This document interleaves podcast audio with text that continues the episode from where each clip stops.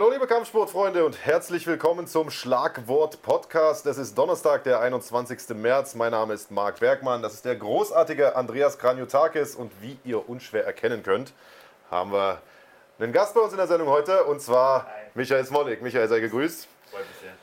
Ja, vorweg vielleicht, was ist der Schlagwort Podcast? Für alle, die heute zum ersten Mal zuschauen, ist ja noch ein recht junges Format. Wir werden jetzt jede Woche hier aus dem Runfighting Studio eine kleine lockere Gesprächsrunde senden. Ich sag mal so eine Art Doppelpass für alle, die es aus dem Fußball vielleicht noch kennen, äh, jeweils mit Gästen aus der bunten Welt des Sports, insbesondere natürlich des Kampfsports. Das ist ja da, wo wir unsere Wurzeln haben. Äh, und das Ganze wird es vornehmlich sonntags geben. Also nicht wie heute am Donnerstag, das ist heute nur der besondere Kick-Off sozusagen, sondern äh, wir werden in Zukunft immer Sonntagvormittags uns hier treffen und äh, ein bisschen schwatzen. Ja, und heute haben wir den Michael Smolik hier, nicht ohne Grund, denn Michael, du kämpfst nächste Woche ja. auch am Donnerstag. Genau, auch am Donnerstag. Ich freue mich sehr, ich bin mega heiß drauf. Ähm, schon lange nicht mehr gekämpft. Der letzte Kampf war, glaube ich, letztes Jahr im September oder Im so. Ende September, ja. Und ähm, jetzt wird es wieder Zeit. Auf jeden Fall. Das wird tatsächlich und es ist eine ungewöhnliche Zeit zum Kämpfen. Also Donnerstag ist jetzt nicht unbedingt Fight Night Tag, sondern meistens ja, ja samstags und dann auch ungewöhnliche Zeit. Sehr spät, äh, 23.30 beginnt das Programm. Also ich habe es heute erst selbst erfahren, wann der Hauptkampf sein ja. wird. Also Marie kämpft um 23.30 ich wahrscheinlich erst um 0 Uhr oder so. Aber da ich eh ein Nachtmensch bin, also sehr gerne nachts trainiere, nachts ja. arbeite, ist das alles kein Problem. Aber stimmt schon, Donnerstag ist ein ungewöhnlicher Tag, um zu kämpfen. Und neuer Sender, glaube ich, auch auf Kabel 1. Kabel 1 diesmal, ja. genau. Also Kabel 1 um, wann geht's los? 23.30 Uhr? 23.30 Uhr kämpft die Marie und danach im Anschluss bin ich dann dran. Äh, wird tatsächlich auch live ausgestrahlt. Also wir kämpfen tatsächlich auch um diese Uhrzeit. Aber ähm, für mich kein Hindernis, eher ein Vorteil. Wie oft, wie oft kämpfst du sonst im Jahr? Also momentan so zwei, dreimal. Mhm. Ich würde lieber auch ein bisschen mehr kämpfen. Aber man muss immer schauen, Regeneration und so weiter ist ganz, ganz wichtig. So eine Vorbereitung, du wirst es kennen, zerrt ja extrem an den Kräften. Wie lange ist denn die Vorbereitung, also die spezifische ich jetzt? Bin, ich bin ja immer im Training, ja, aber eben. die richtige spezifische Vorbereitung sind acht Wochen. Mhm. Und es ist nicht nur das äh, Körperliche, sondern auch das Mentale. Ja, dann, wenn man auch ein bisschen bekannter ist, dann noch der Druck von den Leuten, dann kommen die Hater, dann kommen die Neider, dann kommen die Fans. Man möchte es irgendwie sich immer mehr beweisen, sich selbst beweisen. Man muss versuchen zu schauen, dass man nicht irgendwie das anfängt für andere zu tun, sondern mhm. immer noch für sich selbst und sich selbst weiterentwickeln möchte. Und das ist alles sehr, sehr schwierig und es zerrt schon an den Kräften und ähm, ja, also ich würde auch gerne lieber mehr kämpfen. Also ich, ich kenne das so, dass sich diese Spannung dann eben vorher aufbaut immer mhm. und dann entlädt sie sich danach. Und wenn man aber direkt danach wieder kämpft, dann hat man irgendwie das Gefühl, dass man das gar nicht richtig genießen konnte. Das, ja. Und äh, deswegen finde ich aber dreimal im Jahr kämpfen schon echt richtig viel. Findest du das viel? Ja, also im MMA ist auch ein bisschen was anderes. Okay. Also wir kämpfen ja. ja generell nicht so oft. Ja. Wobei ich mich da auch immer frage, warum das so ist. Also ich meine, gerade im Thai-Boxen kämpfen die Leute extrem oft oder auch im Kickboxen. Du hast ja teilweise die Leute da im K1-Bereich unterwegs sind, die kämpfen einfach fünf, sechs Mal im Jahr zum Teil. Ja. Ich denke, der Sport ist ja genauso hart. Es ist ja nicht weniger hart als MMA. Also ich meine, teilweise sogar härter. Teilweise härter ja. sogar, für die Knochen vor allen Dingen mhm. und so. Mhm. Finde ich auch mal krass. Das ist interessant. Ich glaube, es kommt auch immer darauf an, wie man den Kampf beendet. Ob man jetzt in der ersten oder zweiten Runde durch Knockout gewinnt oder ob man im MMA jetzt fünf mhm. Runden um Titel durchkämpft, ist nochmal was anderes. Ich meine, ich würde zwar auch gern mehr kämpfen, aber ich gebe dir da vollkommen recht. Ich genieße es auch, wenn ich danach mal regenerieren kann, Zeit für Familie habe, für Freunde habe, für mich selbst habe, mhm. äh, für andere Projekte, ähm, was nicht unbedingt immer nur mit Kampfsport zu tun hat, wenn man einfach mal sagt, hey, ich nehme auch Zeit für mich. Und das finde ich wiederum dann wieder eine coole Sache. Ich glaube, das ist wichtig. Ja. Dass man weggehen kann, um ja. dann auch wiederzukommen. Ja. Dass man nicht verbrennt. Auch. Du hast ja schon immer einen Haufen verschiedene andere Projekte auch genau. gehabt. Ähm, Schauspielerei war zum Beispiel so ein mhm. Thema. Ruhrpottwache gibt es das noch? Gibt glaube ich nicht mehr. Ruhrpottwache ne? gibt es leider nicht mehr. Ja, aber ist das trotzdem noch ein Thema für dich? Ja, also gut, Ruhrpottwache war ja Scripted Reality. Ja. Es war cool, um reinzukommen. Viele ja. sagen immer Hartz IV TV und so. ähm, TV ist TV, es Alter. Hat also. Mega, mega, mega Spaß gemacht. Es war richtig cool und äh, die Erfahrung habe ich gesammelt, zwei Jahre vor der Kamera zu acten und so. Und das ist immer noch ein Traum von mir, äh, vor der Kamera zu stehen, Filme zu drehen mhm. und mal schauen, wo mich der Weg hinführt. Hollywood, äh, Amerika, viele sagen unmöglich. Aber ähm, nichts ist unmöglich. Haben wir gerade schon drüber gesprochen. Ja. Also ich meine, das haben Sie Arnold Schwarzenegger wahrscheinlich auch mal gesagt äh, früher. Äh, das wird nie was. Aber ja. äh, machst du in der Richtung was? Also nimmst du Schauspielstunden? Das ist ja, das ist ja ein Handwerk wie alles andere ja, auch eigentlich. Genau, also ich nehme auch Schauspielunterricht, Privatunterricht.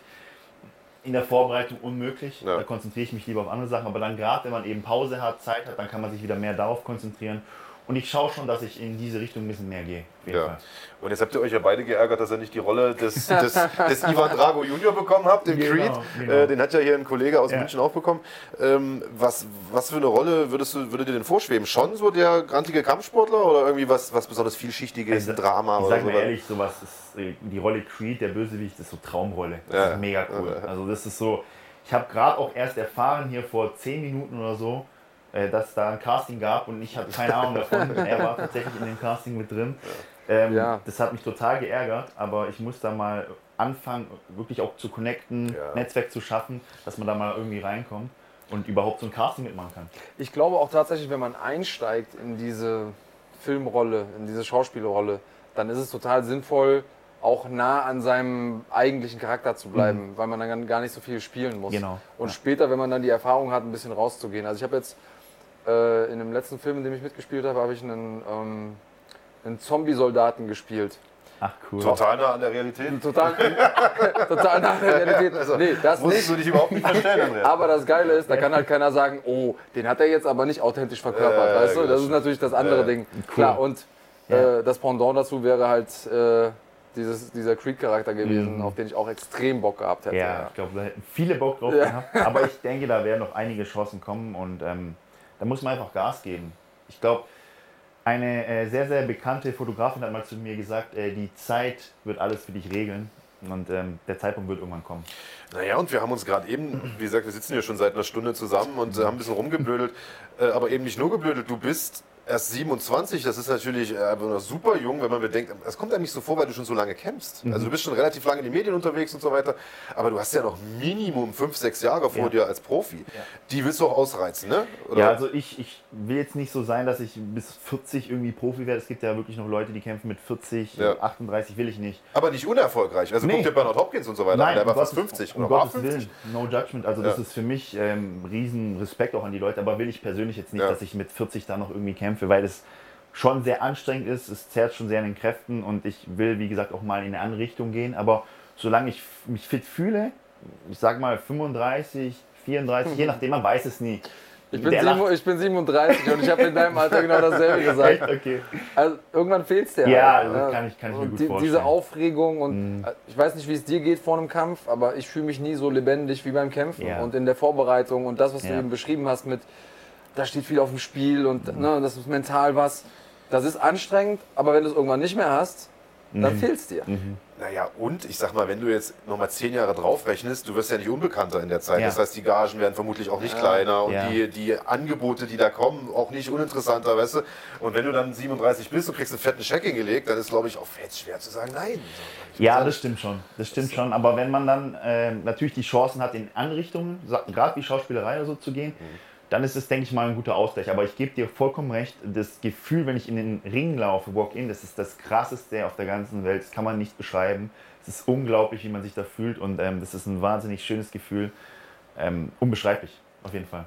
Also mal schauen, was die Zeit so bringt. Vielleicht sitze ich in zehn Jahren wieder hier und äh, hallo, ich kämpfe immer noch. Mit hundertprozentiger Sicherheit? Das, äh, 100 Prozent. ja, schon relativ sicher. Aber gut, das Gefühl hast du ja nächste Woche Donnerstag, haben wir gerade gesagt. Ähm, da gibt es den nächsten Kampf. Und ja. zwar äh, triffst du auf einen alten Bekannten, also für alle, die äh, in der Kampfsportszene und fester verwurzelt sind, die kennen den äh, jungen Mann schon ein paar Jahre. Wladimir Tok Tasynov, mittlerweile Wladimir Tok. Äh, ich weiß nicht, ob es da mal eine Namensänderung gab.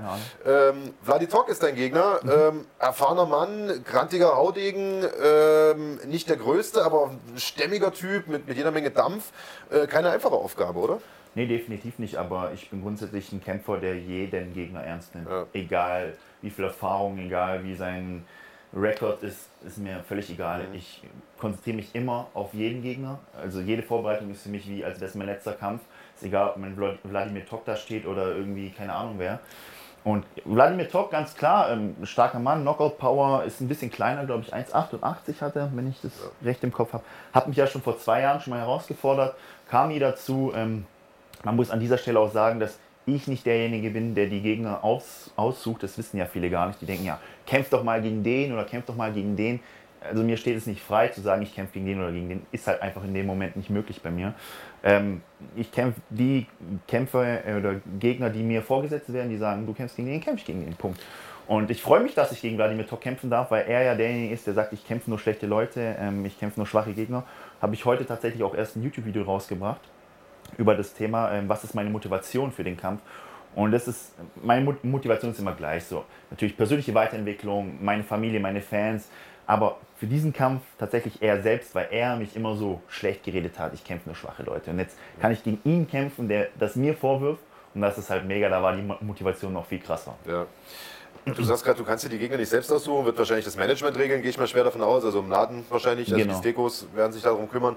Aber du, also du kannst ja wahrscheinlich schon ein bisschen mitreden. Die werden ja nicht sagen, du musst jetzt unbedingt den Top kämpfen, sonst gibt es Ärger. Oder? Natürlich nicht, aber es ist natürlich so, dass ein Kämpfer dafür da ist, um zu kämpfen, um nicht äh, das Management zu machen. Ja. Ähm, klar kann ich auch irgendwo mitreden. Klar sagen die nicht, du kämpfst jetzt gegen den, wenn, wenn wir sagen, kämpfst sonst fliegst du, raus. Du nicht, sonst fliegst du raus oder so. Die stellen mich da nicht irgendwie kein Ultimatum ja. oder sowas. Aber dennoch ist es so, dass ich schon in eine Perspektive geleitet werde und die mir sagen, ja, ähm, der oder die, nicht die, aber der oder die, die eine Frau auch mal interessant. Das wäre nee, was der, Gutes, ja. Der oder diejenigen äh, wären schon interessant für dich und kämpf mal gegen die. Und ähm, ich mache mir da keinen Kopf, ich mache es einfach so. Ja. Ich habe mein Leben lang schon gegen, gegen jeden gekämpft, der irgendwie vorgesetzt worden ist. Damals in Taekwondo habe ich angefangen, 15 Jahre habe ich äh, Taekwondo trainiert. Da kamen die Leute, ich habe verloren, ich habe gewonnen. Ich bin auf jede Turniere gegangen, Kickboxen dann auch. Und ich habe einfach gekämpft. Das war das, was ich schon mein Leben lang gern gemacht habe und das mache ich immer noch. Sorry, wenn ich das jetzt nicht weiß, aber wie viele Kämpfe hast du gemacht bislang im Kickboxen? Im Kickboxen, ähm, jetzt insgesamt Amateurkämpfe auch. Oder meinst du ja, Profi? Lass mal beim Profis bleiben. Also Profi im Rekord ist 30-0. Also du hast im Profibereich noch nicht verloren? Nee, also ich habe tatsächlich in meiner ganzen Kickbox-Karriere noch nie verloren. Also ich habe im Taekwondo sehr, sehr viele Kämpfe gemacht. Ich will jetzt nicht lügen, bestimmt 200 oder so.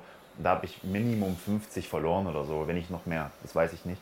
Und dann bin ich aber zum Kickboxen gewechselt, habe ich erst Leichtkontakt angefangen und dann habe ich im Leichtkontakt, bin ich umgeschlagen und dann im Vollkontakt K1 umgeschlagen und dann in Profis. Also ich habe noch keine Niederlage. Warum läuft Kickboxen für dich besser als Taekwondo? Weil dein, dein Kickbox-Game ist ja schon sehr, sehr kicklastig. Ja? Das ist ja schon deine große Stärke. Also, also eigentlich genau das, was im Taekwondo ja auch gefragt ist. Also genau, also man muss auch sagen, ich bin älter geworden. Ja, also ich bin älter geworden, Gereift, ich bin erfahrener ah, geworden. Okay. Ich habe das Training auch angefangen ernster zu nehmen. Man muss auch wirklich tatsächlich sagen, ich habe mein Leben lang trainiert. Mein Vater hat mich trainiert mit meinem Bruder zusammen und da war ich schon drei Jahre alt. Aber oft war es dann so, man macht es für seinen Vater, man möchte ihn beeindrucken. Ja, dann ja. irgendwann mal entwickelt man so selber sein Mindset und nimmt es auch wirklich auch ernst. Und das war dann echt erst der Fall, als ich gewechselt äh, habe vom Taekwondo zum Kickboxen und habe dann gesagt, jetzt will ich wirklich wissen, was ich kann. Und dann habe ich auch angefangen, nachts zu trainieren, um eins, um zwei. Keiner hat zugeschaut. Ich habe im Gym trainiert mit Maske und keine Ahnung. Und ähm, das war immer so mein Leben. Und dann bin ich gereifter geworden, erwachsener geworden. Und dann ähm, wird man auch irgendwann mal besser, wenn man es versteht. Woran liegt das, dass du noch nicht verloren hast? Was denkst du? Ich glaube, weil ich einen sehr unorthodoxen Stil habe. Und ich glaube auch, dass sehr, sehr viele Leute mich unterschätzen. Also du meinst, weil die niemanden in ihrem Gym haben, der es schafft, dich zu emulieren und dadurch dann überfordert sind mit dem genau. Timing und gerade auch weil mein boxerisches und meine Bewegungsabläufe nicht das äh, die Abläufe sind von einem Kickboxer, einem normalen Kickboxer, der jetzt normal dran steht und seine Techniken macht, sondern ich schon sehr unorthodox kämpfe. Ja, Rechtsauslage, ähm, meine, meine Boxtechniken sind anders als die. Das Timing ist auch komplett Timing anderes. Ist anders, Das Auge ist anders. Ähm, das ist so ein, praktisch so ein Gemisch aus Kickboxen und Taekwondo, was ich irgendwie so ganz, ganz schwer zu beschreiben. Aber ich glaube, das ist der Grund. Also ich glaube das auch. Ähm, und lass uns vielleicht mal einen kleinen Bogen spannen. Du hast es ja gerade auch gesagt, es gibt Hater und es gibt, wo Erfolg ist, ist immer auch äh, Neid ja. und Hate und, und, und so weiter und so fort.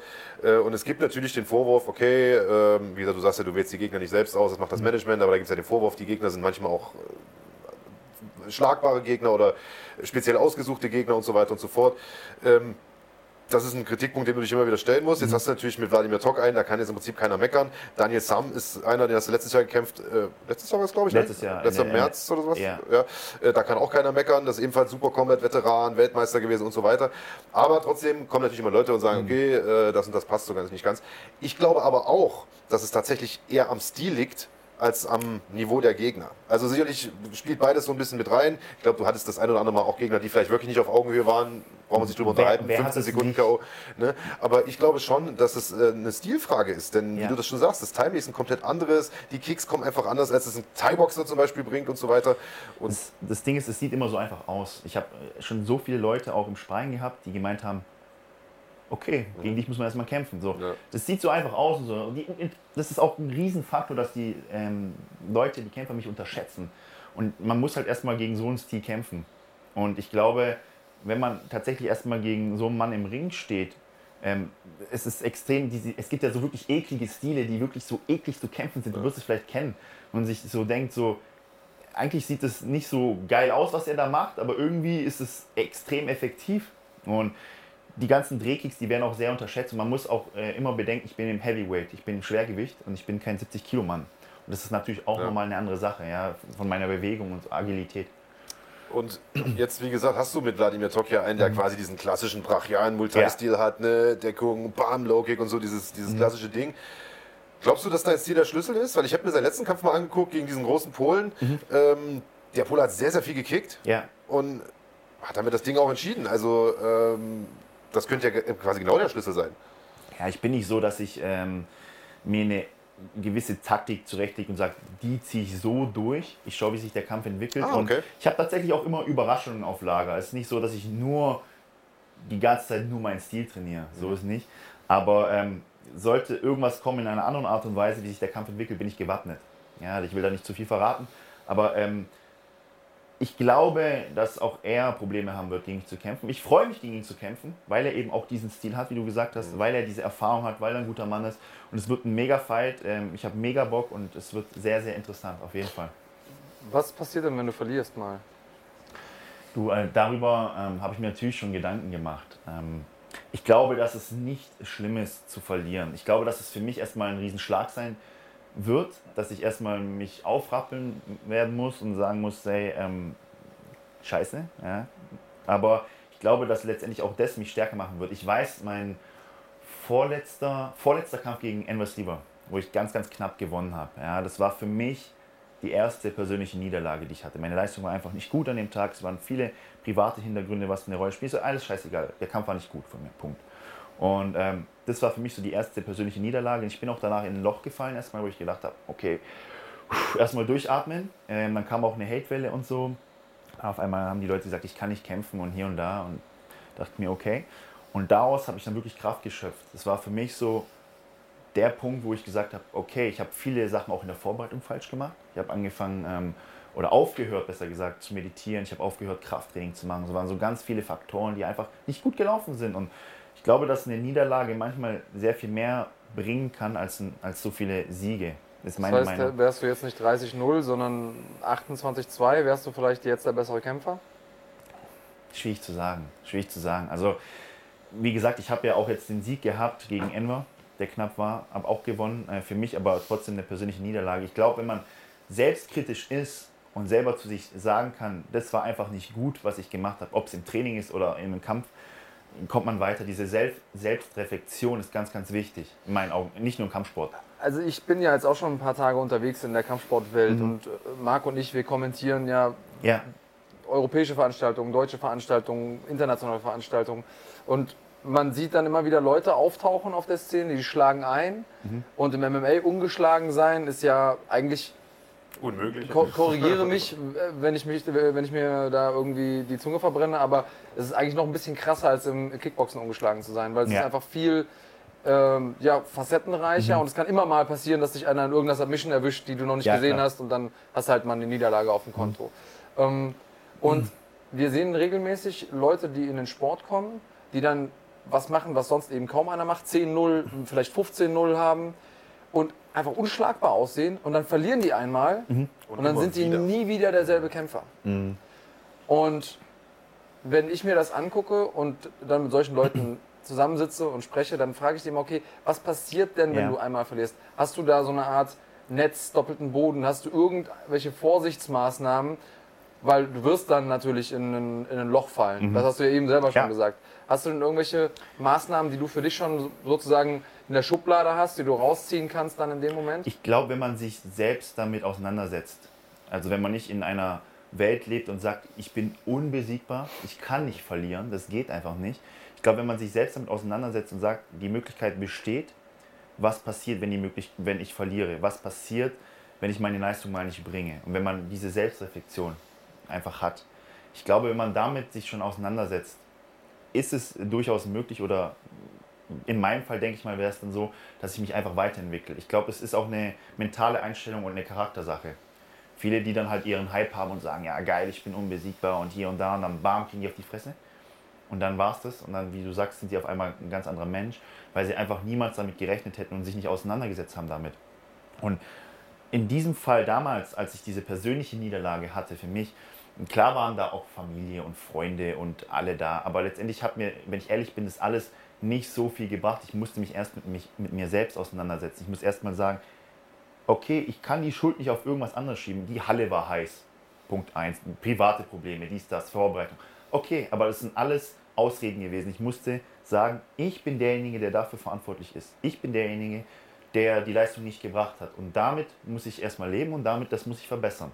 So, und das hat mir dann geholfen. Dann kamen noch mehrere Faktoren dazu. Ich habe dann meine jetzige Freundin kennengelernt, die mich auch sehr gepusht hat. Dann hast, hat man halt Stützen, Familie und so, die dann einen wieder aufheben und aufrappeln. Und ich glaube, der Hauptpunkt ist erstmal, dass man mit sich selber klarkommt. Und das ist, denke ich mal, ähm, der, der Schlüssel zu allem, nicht nur im Kampfsport. Würdest du sagen, dass du dich selber darüber definierst, ungeschlagen zu sein? Du sagst, ich bin der Typ, der noch nicht verloren hat in seiner Karriere? Nee, also ich bin stolz drauf. Es gibt ja viele, die sagen, ja, ähm, Smolik behauptet, er ist der Beste überhaupt und so. Ich glaube, ich habe, das kam noch nie aus meinem Mund. Also korrigiert mich bitte oder wenn ihr das irgendwann mal gesehen haben solltet. Da kommt da jetzt bestimmt ja, einer raus, der irgendwo nee, ein Video geklippt hat und sagt, ah, das haben wir gesagt. Sollen sie sagen, aber ähm, ich bin mir ziemlich sicher, dass ich noch nie gesagt habe, ich bin der Allerbeste von allen und äh, keiner kann mich besiegen. Bin ich mir mhm. ziemlich sicher. Wenn es mal in den Medien geschrieben haben oder so, okay, aber ich ähm, definiere mich nicht darauf. Ich bin stolz drauf. So, es gibt nicht viele, die so einen so Rekord haben.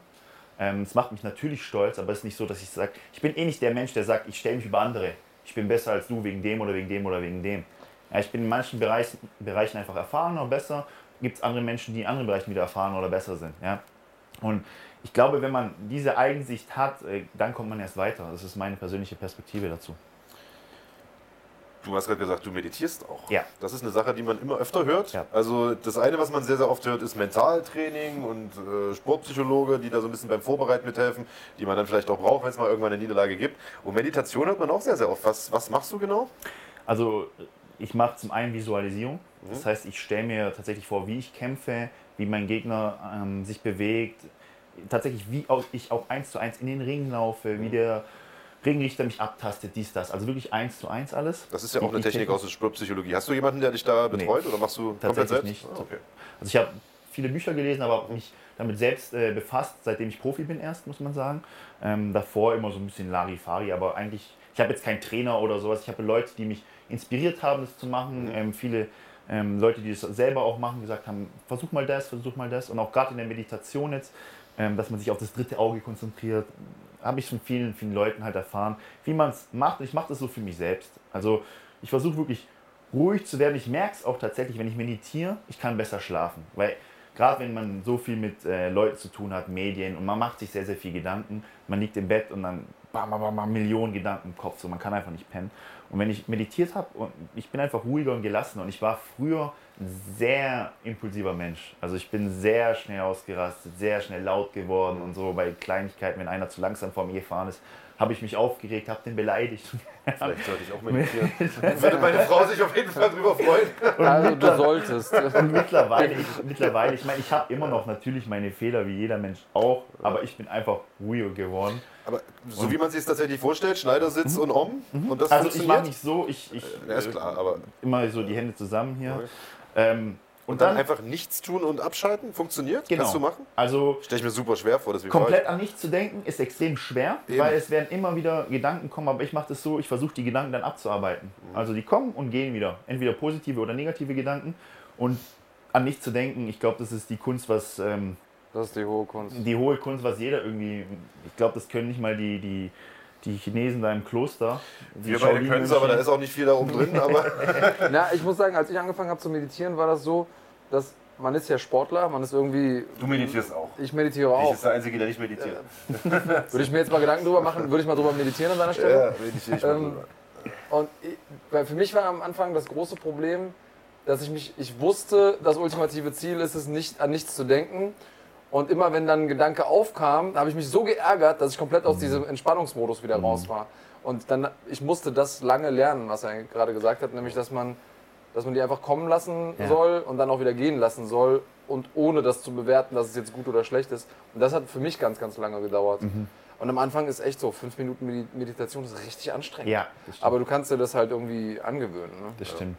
Also das ist auch eine sehr, sehr gute Methode, um Dinge zu abarbeiten. Viele wissen nicht, was beschäftigt mich gerade. Die wissen, man fühlt sich nicht gut oder ist irgendwie, man ist zornig oder irgendwas ist.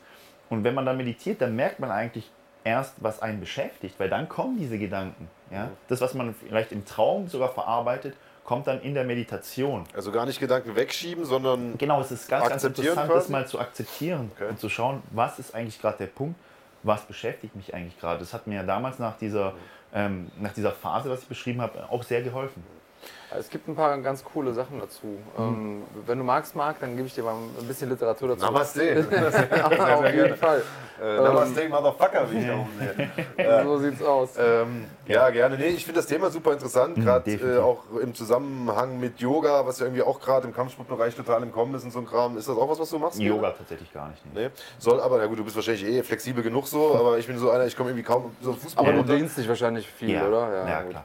Das ist wichtig. Ich habe so in meinem Gym so eine Dehnungsmaschine, kennst du die? Ah, aus dem Karate früher Voll noch, geil, wo man so ja. diese Beine Dann spreizt. sitzt, sitzt man drin, also voll cool. Kennt der Kraniotakis nur von den Pornofilmen, die er mal schaut. Aber Was du alles über mich weißt. Ja. beim Meditieren ist mir da die Vision gekommen. Habe ich visualisiert, wie du da. Äh, ja, wo wir gerade so schön bei, ähm, beim Internet sind. Und zwar, falls ihr uns live zuseht, ähm, könnt ihr Fragen stellen an uns, Cool. an ähm, unsere Gäste und heute natürlich auch an äh, Michael. Und äh, eine Frage, die wir, die wir dir gestellt haben, als du hier reinkamst, sagt man denn Smolik oder Smolik? ähm, äh, die Antwort fand ich spannend. Willst du da einfach nochmal Ja, kurz kann ich sagen? gerne sagen. Also tatsächlich ist es so, ich persönlich sage Smolik, meine Mutter sagt Smolik, mein Dad sagt Smolik. Also man ist sich da nicht so einig. Also man kann sagen, wie man möchte. Ich bin da auch kein Böse, der Smolik sagt oder Smolik sagt. Ah, okay. Komisch, der Name kommt aus dem Polnischen. Okay. Also Wir sagen einfach Micha. man, man, kann, man kann sich nicht blamieren, wenn man jetzt sagt, okay. Das, das haben wir So schon mal abgespeichert. Smolnik gab es auch schon. Das ist Ja. dann schon so grenzwertig. Und Smol Smolchik.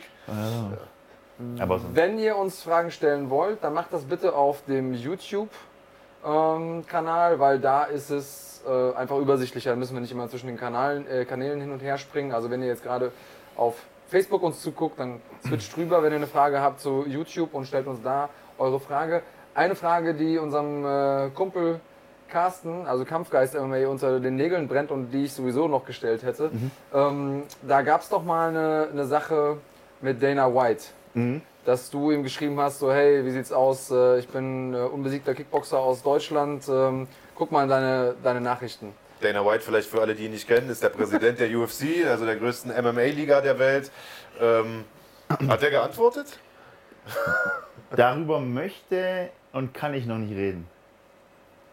Das klingt aber. Okay. Ist natürlich auf der einen Seite traurig, auf der anderen Seite klingt es aber super interessant. Ah, also vielleicht breaken wir hier schon bisschen die News, dass es da demnächst- Aber, wir- aber wir können ja mal drüber sprechen, ob du prinzipiell ähm, mal drüber nachgedacht hast oder damit liebäugelst, auch mal den Sport zu wechseln. Ja, also ich ähm, finde MMA sehr interessant. Also ich habe es ja vorhin schon gesagt, das ist das Nonplusultra, das ist, ähm, da muss man einfach alles können. Und ich habe riesen Respekt vor allen Jungs, die das machen. Ähm, richtig, richtig geil. Und ich trainiere trainiere tatsächlich schon länger ein bisschen MMA mit. Das heißt, richtig trainieren. Also Bodenkampf und so noch nie wirklich gemacht, aber so mal so ein bisschen Grappling, so ein bisschen ähm, versuchen da reinzukommen. Ich habe aber tatsächlich letztens erst mein allererstes MMA-Sparring gemacht, also komplettes MMA-Sparring gegen Nihat. Hier hat Das ist der, der auch bei der GMC kämpfen wird und es war extrem spannend und es ist komplett anders. Es, man kann das nicht vergleichen mit Kickboxen. Der holt dich dann runter auf den Boden und auf einmal, fuck, was mache ich jetzt? Ja. Ich Dann find bist du in einer anderen Welt. ja, und ich finde, das ist so interessant, so neue Dinge zu lernen, sich neu weiterzuentwickeln. Und kann man na- natürlich auch im Kickboxen immer wieder, man kann sich immer weiterentwickeln, aber das ist nochmal so eine neue Challenge. Eine und, Dimension mehr. ja, genau. Das ist eine neue Challenge und das ist auf jeden Fall. Gut, ich ein muss nur Punkt- kurz den Tweet fertig machen. Äh, Alles cool. Smolik äh, verhandelt mit der UFC. so, Nein. dann können wir weitermachen. Ähm, ja, natürlich, das ist eine Nee, Dimension ist, ich, bin, zusätzlich. ich bin nicht abgeneigt, sagen wir es mal so. Ähm, was da noch kommen wird, äh, das, darüber spreche ich erst Wenn irgendwann mal. ist. Genau. Das ist Aber traust du dir das denn zu? Ja. Traust du dir auch zu, direkt in die UFC zu gehen? Viele sagen ja, ähm, als das rauskam mit, äh, der wird da gefressen und ähm, das ist ja Champions League und so weiter. Ich glaube, ich habe das Selbstbewusstsein zu sagen, ja, aber ich müsste mir einfach den Arsch aufreißen im Training. Ich würde jetzt nicht direkt von jetzt auf nächste Woche in die UFC gehen, wenn die Möglichkeit bestehen würde. Was denkst du, wie lange du brauchen würdest? Halbes Jahr, acht Monate. Okay. Also, Du bist, ich weiß, du bist mehr in der Szene drin. ich, Ist es also, möglich? Ist es nicht möglich? Wenn ich dir dazu was sagen darf, Ja. ich glaube, dass Gerne. das nicht ausreicht. okay. Also du hast natürlich eine hervorragende Basis, Ja. Mhm. weil der Kampf fängt im Stand an. Und wenn du jemanden auf dem Weg nach drinnen erwischst, dann ist das gut Nacht Ja. Marie, das kennen wir. Aber die Wahrscheinlichkeit, dass dich jemand in eine Situation bringen kann, die du am Anfang nicht äh, bewältigen kannst, Ja. die schätze ich persönlich als relativ hoch ein. Wir haben noch Ja. Mhm. nie zusammen trainiert. Vielleicht machen wir das mal. Gerne. Ähm, Gerne. Aber also ich kenne dein defensives Ringen nicht, äh, ich kenne deine Bodenkampf-Skills nicht. Du hast ja gesagt, du hast ja immer mal Ja. ein bisschen wieder mitgemacht. Aber Die Vergangenheit hat es ja auch gezeigt. Also ich meine, selbst Leute wie Gokhan Saki, der ja auch in die UFC dann gegangen ist, der sich da auch gut gemacht hat Mhm. ähm, oder bis heute noch gut macht, der ist verletzt, ähm, der hat ja jahrelang Ja. vorher schon MMA trainiert, da beim Golden Glory Gym und so auch. Also Ja. ich glaube schon, dass es viel Arbeit braucht.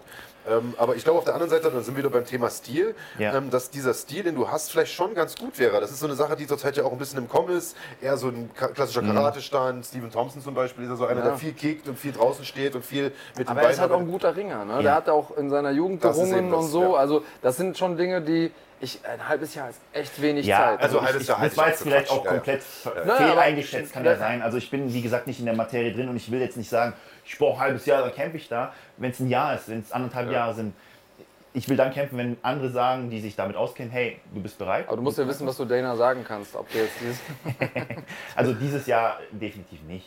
Also sowieso nicht, ja. Aber ähm, ich würde mich tatsächlich auch wirklich auch vorbereiten. Ich habe, also ich mache schon ein bisschen länger Grappling und meine Grappling-Skills sind gar nicht so schlecht, wie Okay. manche denken. Ähm, die Defense ist sehr gut, Angriff ist, ich weiß halt nicht, was ich machen soll. So. Ich, ja. Aber da können wir gerne mal trainieren. Also Ja, vielleicht hast du da dann irgendwie ich bin, immer, Meinung. ich bin immer offen Aber ich, Training. ich will das gerne auch, ähm, ich kann das noch gar nicht einschätzen. Ich habe einfach nur ähm, den Glauben dran und weiß, ey, nichts ist unmöglich. Und vielleicht eines Tages, vielleicht fange ich jetzt schon an im MMA-Training, um dann irgendwann mal in ein paar Jahren das zu machen. Ich weiß es nicht. Ähm, Heimlich im Keller, sodass heimlich es keiner Keller, dass es mitbekommt. keiner mitbekommt. nee, aber ähm, es steht alles offen. Also es ist noch nicht so, dass ich sage, ja, definitiv. Ähm, muss man schauen. Ich aber mein, du bist zumindest offen dafür. Ja, Okay, das, Genau, das ist also- schon mal schick. Wie sieht es mit Boxkämpfen aus? Nee. Da, warum nicht? Nee, kein Bock.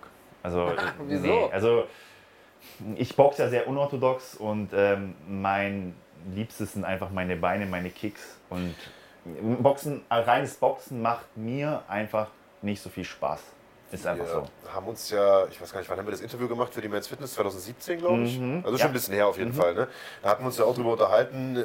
War ja klar, boxerisch war schon immer Boxen das, das, das größte Defizit. Deine Ja. Kicks sind deine große Stärke gewesen. Haben wir uns drüber unterhalten. Hast du gesagt, ja, arbeite ich gerade dran. Was machst du gesondert was fürs Boxen? Hast du, keine Ahnung, Boxcoach oder ähm, gehst du das Thema gezielt an? Oder es gibt ja zwei Herangehensweisen bei sowas. Du sagst, entweder ich mache aus einer Schwäche eine Stärke oder ich mache aus meiner Stärke eine Superstärke und trainiere halt noch mehr meine Kicks und hau halt alle mit den Kicks weg. Was wählst du für einen Weg so? Also, ich bin äh, definitiv auch derjenige, der sagt, warum sollte man ähm, seine Stärken zurückschrauben, wenn es schon deine Stärke ist. Ja. Also, wenn das deine Stärke ist, beibehalten, weitermachen, noch verbessern. Aber letztendlich muss man trotzdem auch seine Defizite irgendwie versuchen, ein bisschen zu verbessern. Und Ja. ich habe natürlich, im Laden Steko ist ja damaliger, also der hat ja, glaube ich, fast bei Olympia geboxt, ein sehr, sehr guter Boxer, sein Bruder ein sehr, sehr guter Boxer gewesen und die haben mir da schon sehr viel beigebracht und ich mache auch tatsächlich mit vielen Boxern auch Boxsparring. Ja, ähm, das reine Boxen ist einfach nicht, das macht mir einfach keinen Spaß. Ja, also mal im Training cool, Ja. aber nur reine Boxkämpfe zu machen, würde ich nicht machen. Aber, äh, jetzt nochmal auf deine Frage zurückzukommen, ich schaue schon, dass ich meine Kick-Skills weiter verbessere, beibehalte, parallel dazu aber ähm, das Boxen verbessere. Ja, also dass beides mal auf gleicher Ebene sein wird, wird nie passieren, bin Ja. ich mir ziemlich sicher. Aber ähm, ich bin auch so, dass, weil, wenn da manche sagen, der kann ja gar nicht boxen. Ja, und wenn meine Kämpfe mit Kicks gewinnen, dann gewinne ich die halt mit Kicks. So. ich finde, man sollte sich wirklich auch auf seine Stärken konzentrieren. Also sich da machst nicht du ja auch lassen. automatisch in, Ja. einer, in, einer, in einer Drucksituation. Ja. Also ne, wenn du in einem Kampf bist, dann machst du nicht die Kabinettstückchen, die du im Training übst, sondern du machst natürlich die Basics, die du am besten Und sowieso, kannst. wer gewinnt, hat recht. Das kommt ja noch das dazu. ist erstmal Ja, sowieso also, das, Ja. das, das größte Thema. Äh, einmal ganz kurz, bevor wir die Leute aus dem Chat hier verlieren. Ähm, es gibt natürlich viele Fragen. Eine, die ich äh, aufgreifen wollen würde, ist, ähm, gibt es irgendjemanden, wo du sagst, das wäre so ein Traumgegner von dir? Und äh, hier ist ganz konkret einer angesprochen, Alistair Overeem. Hast du da schon mal drüber nachgedacht?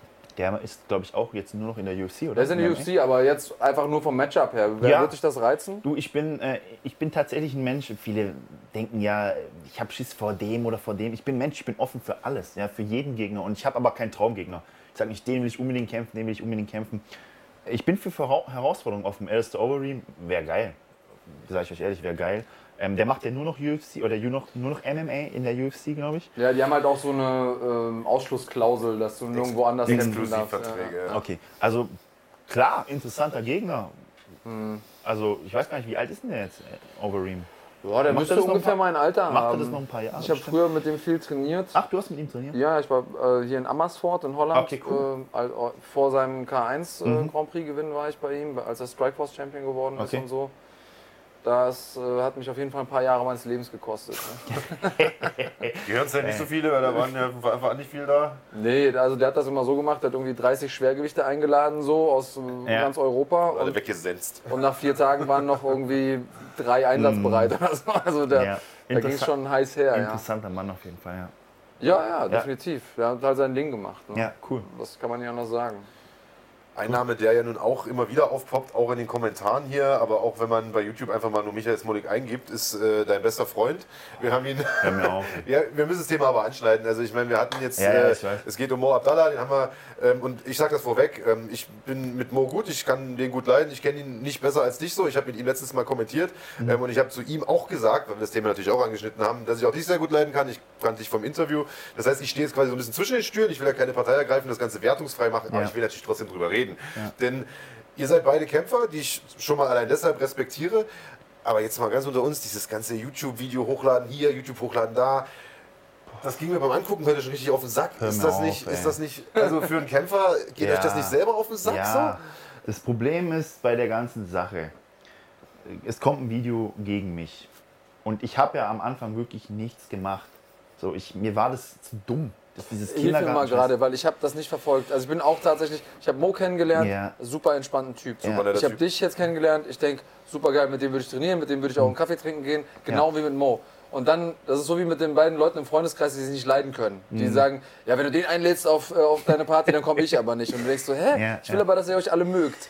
Also helft mir mal, das mal zu verstehen, wie hat das denn angefangen? Weil ich habe dann natürlich auch ein bisschen geguckt bei YouTube ne, und äh, äh, in, im Rest vom Internet und Ja. habe aber nicht so richtig verstanden, was war denn jetzt der Ursprung des Ganzen?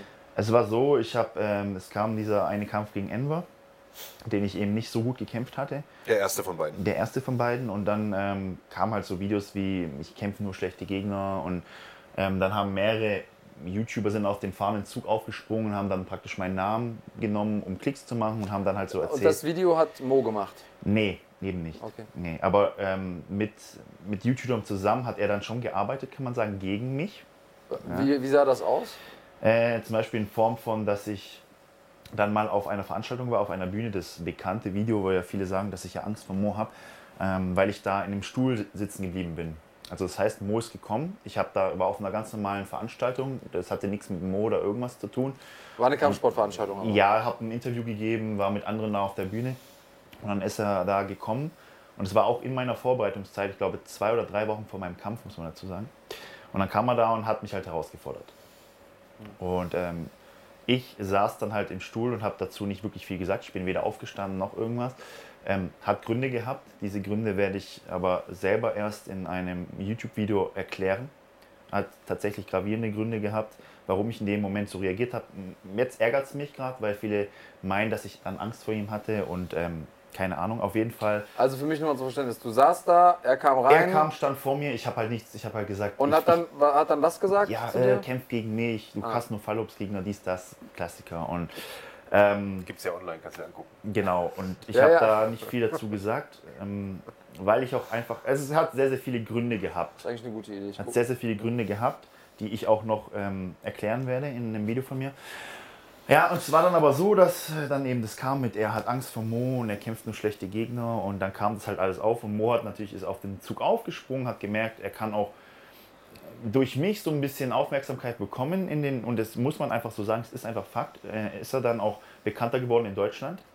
International weiß ich nicht, äh, ähm, war er davor vielleicht schon wegen Glory, keine Ahnung. Ähm, in Deutschland dann ist er bekannter geworden durch mich, jeder kennt ihn durch mich und ähm, hat es dann ausgenutzt, sehr, sehr clever auch gemacht, muss man dazu sagen. Und dann kam es halt, der Kampf kam dann nie zustande erstmal, weil ich habe, man muss dazu auch sagen, ich habe ja den Kampf, er ist immer in, in gerade in der Vorbereitung oder kurz vor dem Kampf, bevorstehenden Kampf von mir gekommen. Ja, einmal war es gegen Daniel Sam, da wusste ich nicht mal, dass er zum, zum Pressewiegen kommen will. Ähm, wir wurden dann gewogen äh, im Frühstücksfernsehen in Berlin und er meinte, ich bin ihm aus dem Weg gegangen. Ich wusste das nicht mal, dass er da überhaupt ist. Dann kam er da, dann kam er dann Kampf vorm Enver nochmal und das waren halt immer so Sachen, so was, was will ich da gerade mit ihm? Ich weiß nicht, du kennst als Kämpfer selber, man ist fokussiert auf seinen nächsten Kampf und Fernsehen und auch Management haben gesagt, was willst du denn mit dem? So, so und die haben mich halt auch nicht gegen ihn kämpfen lassen. Ich habe dann auch gesagt, Jetzt vom ähm, rein vom Ranking her hätte das denn Sinn gemacht in dem Moment? Also wo stand er denn Das weiß ich auf, ehrlich in der nicht. nationalen Ich hab keine? Ahnung. Ich Hast du keine keinen Ahnung. Überblick drüber? nee, also ich weiß nur, dass er auch irgendwelche Weltmeistertitel hat, aber ähm, da hat er auch nicht gegen so starke Leute gekämpft. Er hat ein Acht-Mann-Turnier gewonnen. Das hat er auch hat er eine gute Leistung gebracht. Und ich habe auch Respekt vor seiner Leistung, so ist nicht. Ähm, aber was ich letztendlich sagen wollte, ist, es kam halt dann nie, erstmal nie der Kampf zustande. Und dann war halt so, dass dann viel gehatet worden ist, dass ich Angst vor ihm hätte und so weiter, was einfach nicht der Fall ist. Und äh, da wird auch noch vieles aufgedeckt, aber ich war dann so, dass ich nicht, nicht reagiert habe. Auf das Video habe ich nicht reagiert, ich habe auf nichts reagiert, weil ich mir dachte, ich spiele dieses Kindergartenspielchen nicht mit. Und dann haben die Leute halt gesagt, der sagt nichts, also stimmt das, was die sagen und dies und das, ihr kennt das ja. Dann habe ich auch angefangen, auch Videos zu machen. Dann sind die auf meine Seite gesprungen, dann hat Mo wieder Videos gemacht, dann auf seine Seite gesprungen. Und Warst du zu der Zeit schon im, im Internet aktiv? Also warst du damals schon YouTuber? natürlich, ja, ich habe Okay. mit YouTube schon sehr, sehr früh angefangen. Ich glaube, du warst YouTuber, bevor du kämpfst, also Profikämpfer warst. Ja, Und was äh, war der Grund, dass du dich dazu nicht geäußert hast? Also ich, ich denke, ich stelle mir das so vor. Ich habe die Bühne, da passiert was, wo ja, jemand mir Unrecht tut oder ne, mich dann in eine blöde Situation bringt. Eigentlich ist das, das Erste, was ich mache, zu sagen, so, ja, mal zu, das geht mit dir ab, weil ich habe ja die Bühne schon. Ich kann ja sozusagen meine Informationen da raustragen. Ja auch eine Rampensau. Ich bin, ja, ich bin, ich bin da vielleicht anders, aber Nee, nee, Ich, ich ja eigentlich auch, aber wie gesagt, äh, das hatte damals wirklich gravierende Gründe, warum ich so reagiert habe. Das werde ich alles noch erklären, das möchte ich jetzt hier, ich kann es hier anteasern für meinen Kanal. ja, mach das mal. Das, das werde ich tatsächlich äh, nach meinem Kampf, ich werde da abgeplant, so ein wirklich größeres Statement-Video auch zu bringen, ähm, auch mal ein paar Fakten zu erklären, warum manche Sachen so gelaufen sind. Im Nachhinein, ich sag's nochmal, ich bereue meine Reaktion, weil viele jetzt einfach denken, ich habe Angst vor ihm und ich bin nicht so ein Typ, der Angst vor irgendwelchen anderen Leuten oder Fighter hat. Letztendlich, um nochmal auf den Punkt zu kommen, ich habe damals nichts gemacht, auch internettechnisch nicht reagiert, weil ich diesen Kindergarten nicht wollte. Und dann war es aber so, dass sie denen geglaubt haben. Weil Smolik sagt nichts, das heißt, die anderen haben die Wahrheit gesprochen. So. Und dann fing es an mit meinen Videos, mit seinen Videos, mit meinen Videos, mit seinen Videos. Und dann war tatsächlich auch so, dass ich gesagt habe, Leute, lasst mich doch einfach gegen den kämpfen, bitte. So, ich habe keinen Bock mehr auf die Scheiße. Und dann war es auch so, dass wirklich ein Kampf feststand, beziehungsweise Ende des letzten Jahres wurde dann gesagt, okay, März, April wird der Kampf stattfinden. War noch nichts äh, Schriftliches. wurde gesagt, heißt, ja, es wurde sich geeinigt da es vom wurde mir, Management? mir wurde oder? es gesagt. Und das habe Von ich wem? vom Management, vom, von Von, Fernsehen. von diesen- deinem Management? Genau. Okay. Das ist, glaube ich, relativ wichtig, denn das sind die Videos, die ich mir halt vorhin auch, du wahrscheinlich auch reingezogen hast. Äh, Und da ging es ja jetzt Fakten über den, der ist fake, Fakten über den, der ist fake, da ging es halt hin und her. Und was jetzt natürlich die, Seite- die, die Mo Abdallah-Seite sagt, Ja. ist, ähm, okay, wir kriegen jetzt den Kampf angeboten, zehn Tage vor Termin und schon nachdem ich einen Glory-Vertrag unterschrieben habe. Kann ich natürlich verstehen, dass er dann sagt, Alter, das geht natürlich nicht. Auf der anderen Seite sagst du jetzt, okay, das stand schon Ende des Jahres fest. Also Ähm, man muss dazu sagen, es war natürlich nichts Schriftliches, aber Okay. es wurde halt gesagt, ähm, da gibt es auch Videos von mir, ähm, wo ich einfach sage, ja, ich freue mich auf den Fight, habe ich mich auch. Und ähm, das stimmt nicht in meinen Augen und ich glaube auch, dass mein Management da auch einen Vertrag hat. Ich bin mir, ich bin mir gerade nicht sicher, er hat irgendwas zu dem Thema gesagt mit, der Vertrag stand schon davor fest und es stimmt nicht, dass er ihn erst bekommen hat, nachdem der Glory-Vertrag feststand. Auf jeden Fall war es so, dass es in meinen Augen möglich gewesen wäre, den Kampf zu kämpfen. So, ich habe dann die Information bekommen, dass es auch irgendwie am Geld lag, äh, gagentechnisch, obwohl die Gage ja auch nach meinen, ich habe ja so ein Ultimatum gesetzt, dass ich gesagt habe, die Gage wird gespendet, weil mir ging es nicht um Geld. Ich wollte auch, dass es eh nicht um, ums Geld geht, dass es einfach um den Kampf geht. Und dann hieß es aber irgendwie, die Gage oder so ist zu wenig und dachte ich mir so, hä, es geht doch gar nicht ums Geld. Aber so wurde mir das mitgeteilt, so habe ich das mitbekommen.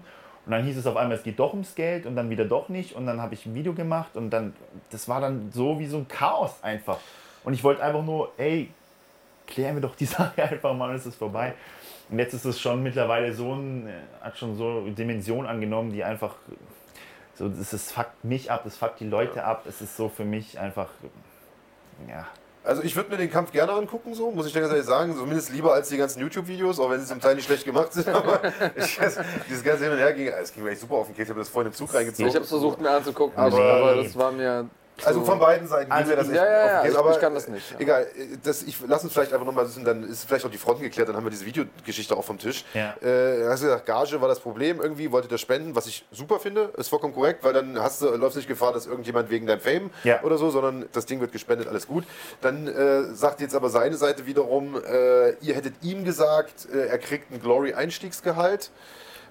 Und da sagt er nun, das gibt es in der Form gar nicht. Was ist ein Glory-Einstiegsgehalt? Das weiß ich zum Beispiel nicht. Das Glory, es war darauf bezogen, das wäre das Glory-Einstiegsgehalt gewesen, was ich damals angeboten bekommen habe. Ich habe Ah, ja ein okay. Angebot bekommen von Glory. Okay. Damit, es war vielleicht falsch ausgedrückt, es gibt natürlich kein offizielles Einstiegsgehalt. Aber, da Aber, hätten ich das habe ja schon mal geklärt. aber ja. ich habe damals ein Angebot von Glory Ja. bekommen und ich weiß, was ich bekommen hätte. Und das hast du nicht gemacht damals, angenommen? nee, das ist, äh, wann war das? 2016 oder 2017 habe ich das. da Ich habe noch Nachrichten in Facebook. Und Ähm, warum?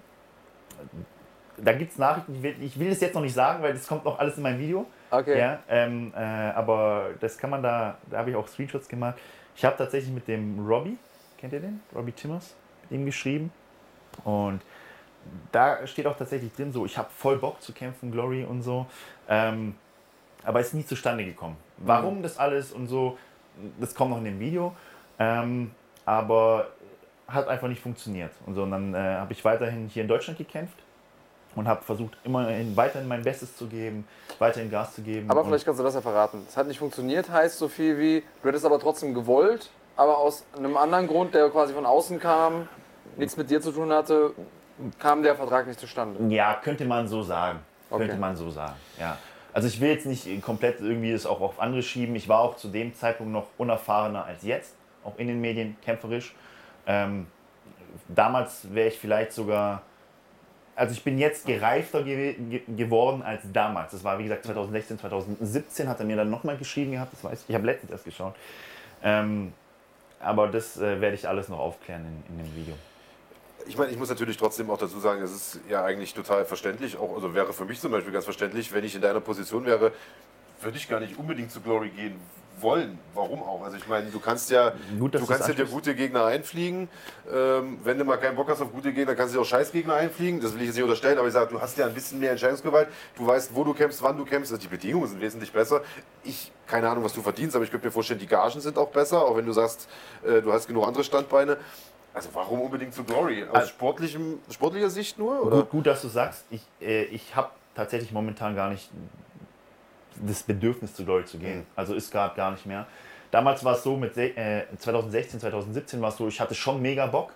Und dann gab es halt eben andere Gründe, ähm, die mir auch irgendwo jetzt einleuchten. Und es war auch ein guter Weg, den ich gegangen bin, auch in Deutschland, hier im deutschen Medien. Ich bin tatsächlich auch einer der bekanntesten deutschen Kickboxer geworden und habe den Sport irgendwie auch ein bisschen bekannter gemacht, was ich vielleicht nicht geschafft hätte, wenn ich bei Glory gewesen wäre. Deswegen verstehe ich auch die ähm, Vorgehensweise, was, was damals einfach äh, an den Tag gelegt worden ist, was dann auch in Ordnung ist. Und momentan habe ich keinen Bock auf Glory, ich habe Bock auf andere Sachen, ähm, Auf die UFC zum Beispiel. ähm, die wirklich interessant sind für mich. So. Und ähm, Glory ist für mich uninteressant geworden. Ähm, mal schauen, wohin der Weg noch führen wird, aber da wird einiges kommen. Das heißt, Glory, egal was die jetzt, mit was die um die Ecke kommen, würdest du erstmal Nee. sagen, nee, kein Bock. Nee, Glory habe ich keinen Bock. Jetzt habe ich mich, wie gesagt, mit Mo unterhalten. Vor zwei Wochen, glaube ich, war der letzte Glory-Event. Ähm, und habe zu ihm gesagt, naja, also ihr, dem habe ich natürlich die gleiche Frage gestellt. Videos hoch, runterladen und so weiter. Ich sage, ihr postet fleißig Videos, aber du bist ja jetzt bei Glory unter Vertrag, also er. Ginge denn so ein Kampf überhaupt noch? Sind das Exklusivverträge wie in der UFC? Sagt er, nee, das ginge schon, ich könnte das machen. Müsste ich halt da einen Antrag stellen, das prüft der Anwalt, dauert halt ein bisschen, aber mit entsprechendem Vorlauf ginge das. Auf der anderen Seite hast du denn jetzt, glaube ich, ein Ultimatum gestellt vor ein paar Wochen, hast jetzt 24 Stunden Zeit, hast ihm angeboten, ein Datum im April, meine ich, oder, oder mal- sagen wir mal irgendwann im Frühjahr, sag ich jetzt einfach mal, ich weiß nicht mehr genau den Monat. Entscheide dich. Ich glaube, da gab es dann keine Antwort, also Ultimatum abgelaufen.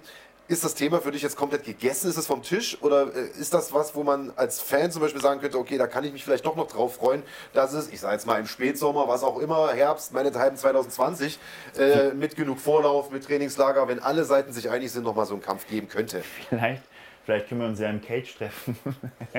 Das wäre doch mal eine gute Idee. Wie wär's? Wir haben einen MMA-Event? guten Draht zu den, zu den Machern von GMC. Also das wäre, glaube ich, kein Problem. Das würde ich, glaube ich, noch lieber sehen. MMA-Debüt von euch beiden, super. Du, ich habe äh, mega Bock gegen ihn zu kämpfen. Mittlerweile ist es so, ich hatte nie ein Problem mit ihm. Und mittlerweile ist es auch wirklich schon so, und das finde ich traurig, dass ich ein persönliches Problem mit ihm habe. Einfach aus dem Grund, ähm, nicht weil er so abstoßend ist als Mensch. Ich habe auch in sehr vielen ähm, Situationen sehr emotional reagiert, was eigentlich nicht mein Ding ist. So, und das regt mich selber schon Warum auf ist das so gewesen? weil es mich selber so verletzt hat. Auch die Dinge, was er gesagt hat mit, ähm, wenn du dein Leben lang Kampfsport machst, dein Leben lang dir den Arsch aufreißt für da, wo du jetzt stehst. Und dann wird dir, dir gesagt, deine ganze Karriere ist fake, deine ganze Karriere ist scheiße, deine ganze Karriere ist einfach nur Show. Und du denkst dir so, hey, ich habe mir doch nicht umsonst mein Leben lang den Arsch aufgerissen. So. Und dann glauben die Leute das auch noch, was er sagt. Kannst du Und denn, also hast du so Momente, wo, du- wo du zu Hause sitzt und überlegst, wie kommen die auf die Idee und dass dir dann einfällt, ja, okay, wenn ich das von außen betrachten würde, dann kann ich verstehen, dass man vielleicht das oder das so sieht? Vi- Viele haben natürlich nicht die Perspektive oder den, den Einblick von einem äh, Profisportler. Die wissen nicht, wie das abläuft. Die denken, ich sitze jetzt hier und ich sage, ich kämpfe gegen den, ich kämpfe gegen den und am besten kriege ich 100.000 pro- für jeden Kampf, was einfach nicht Fakt ist. Ja? Viele wissen gar nicht, wie wenig ich eigentlich für meine Kämpfe bekomme. Wirklich. Also das ist 2,50 Euro. ungelogen. Ähm, das äh, kommt auch noch in meinem Video und so, da werde ich es noch alles so ein bisschen erklären. Aber ich verdiene mit Kampfsport am wenigsten von allem, wirklich. Und äh, das ist nicht so, dass ich da pro Kampf 100, 200.000 Cash mache und ähm, am liebsten mir jeden Gegner aussuche, der gleich in der ersten Runde umkippt. Und die haben halt nicht den Einblick von hier, wie wir hier sitzen als Kampfsportler, als Profi-Kampfsportler. Die hören halt von außen, die haben keine Ahnung vom Kampfsport, äh, zocken UFC auf der Konsole oder so und kriegen dann halt von mehreren Leuten gesagt, ähm, das und das ist so der Fall. Und das macht mich dann halt auch, ähm, ja, das hat mich dann sehr emotional werden lassen. Das sind auch so Sachen, auf die ich einfach nicht stolz bin. Ähm, zum Beispiel eine Story hochgeladen habe, wo ich mich so ein bisschen äh, lustig darüber gemacht habe, dass er nicht äh, bei Glory gekämpft hat, weil er verletzt ist. Das ist einfach scheiße. Ja, ich wünsche keinen, der, ich wünsche keinen, dass er verletzt ist oder sonst irgendwas. Und tut mir auch hier an dieser Stelle leid, falls es irgendjemand, falls es Mo sehen sollte. War Mo, in Mo ist online, der ist in Ja, den Kommentaren. ähm, also das ist, äh, hat übrigens gesagt, er würde auch im MMA gegen dich kämpfen. ja, also das ist. Wir werden, wir werden das, Nee, Da habe ich Bock drauf. Nee, wir haben das- ja, das- wir haben ja das- gleich das äh, an später die- die Woche noch GMC, da werden wir mal mit den Machern sprechen. Wäre auf jeden Fall ein cooles Also das an dieser. Stelle, das hat doch schon langsam einen Rahmen eingenommen, der nicht mehr in Ordnung ist von beiden, in meinen Augen. Ähm, ich bin nicht so ein Mensch, der so, solche Sachen macht, der auch so reagiert und ich gebe eigentlich sehr, sehr viel auf Respekt und das ist, es erschreckt mich selber. Ich habe mir in letzter Zeit sehr viel Review passieren lassen, was ich gemacht habe und so. Ich habe tatsächlich auch überlegt, ähm, das werde ich dann auch in meinem Video nach meinem Kampf ähm, sagen und mir bis dahin überlegen, ob ich auch die Videos alle rausnehme. MMO. Äh, MMO. Also es wird meinen Kanal nicht gut tun, weil die Klicks sehr, sehr gut sind auf die Videos, aber ich möchte einfach da mal einen Cut setzen und vielleicht besitzt Mo auch so viel Ehre in Anstatt, um zu sagen, okay, ich mache auch alles raus, ich mache alles raus und vielleicht kommt dieser Kampf vielleicht sogar im MMA, keine Ahnung, oder im Kickboxen, je nachdem. Ich bin offen. Aber ist das dann der richtige Weg? Ja, also ich ich meine, äh, letzten Endes ist, ist das ja für, aus marketingtechnischer Sicht das, was ich, ich habe das Gefühl, ihr seid beide nicht die Leute, die eigentlich jetzt einfach so aus Marketinggründen einen Streit vom Zaun brechen würden. Und es hat sich aber so ergeben. Also Mhm. aus einer Promoter-Sicht ist das eigentlich ein Traum-Szenario. Ich glaube, Motto. jeder Veranstalter würde jetzt sagen, ey geil, Abdallah gegen Smolik, habe ich voll Bock drauf. Also letztlich, wenn, wenn man das begünstigen möchte, dass der Kampf zustande kommt, müsste man ja eigentlich sagen, bis zum Kampf lasse ich die äh, äh, Videos drin. Ja, könnte man auch so sehen, aber man könnte es auch anders sehen, dass es mir in diesem Fall überhaupt nicht ums Geld geht, überhaupt nicht um Marketing geht, überhaupt nicht um mhm. Promo geht, überhaupt nicht um irgendeinen Scheiß geht, sondern nur darum geht, endlich mal so gegen ihn auch so zu kämpfen, weil so viele Dinge vorgeworfen worden sind mir, die auch sehr, sehr, ich habe schon gesagt, die auch wirklich sehr verletzend sind, die einfach nicht stimmen so von ihm und die einfach so behauptet werden. Und mir geht es in dieser Sache eigentlich um gar nichts, außer um, um gegen ihn dann mal zu fighten. Und wie das jetzt endlich zustande kommt, ob es im Kickbox-Fight ist, ob es im MMA-Fight ist, ob es keine Ahnung irgendwas ist, weiß ich nicht. Ja, aber für mich hat das mittlerweile einen Rahmen angenommen, was nicht mehr mit Promo oder mit Geld oder mit sonst irgendwas das ist was Persönliches. Für mich ist es was Persönliches geworden, sage ich dir ehrlich. Ich habe nie was gegen Mo gehabt. Wirklich nicht. So, okay. aber es sind einfach Sachen jetzt gekommen ähm, von ihm, die so nicht gehen. Und ich lasse mir nicht unterstellen, dass meine Karriere äh, fake ist weil ich mir wirklich, weil ich zu viel dafür geopfert habe. Ich habe meinen Polizeiberuf aufgegeben. Ich war Lebzeitbeamter, so nur für diesen Sport.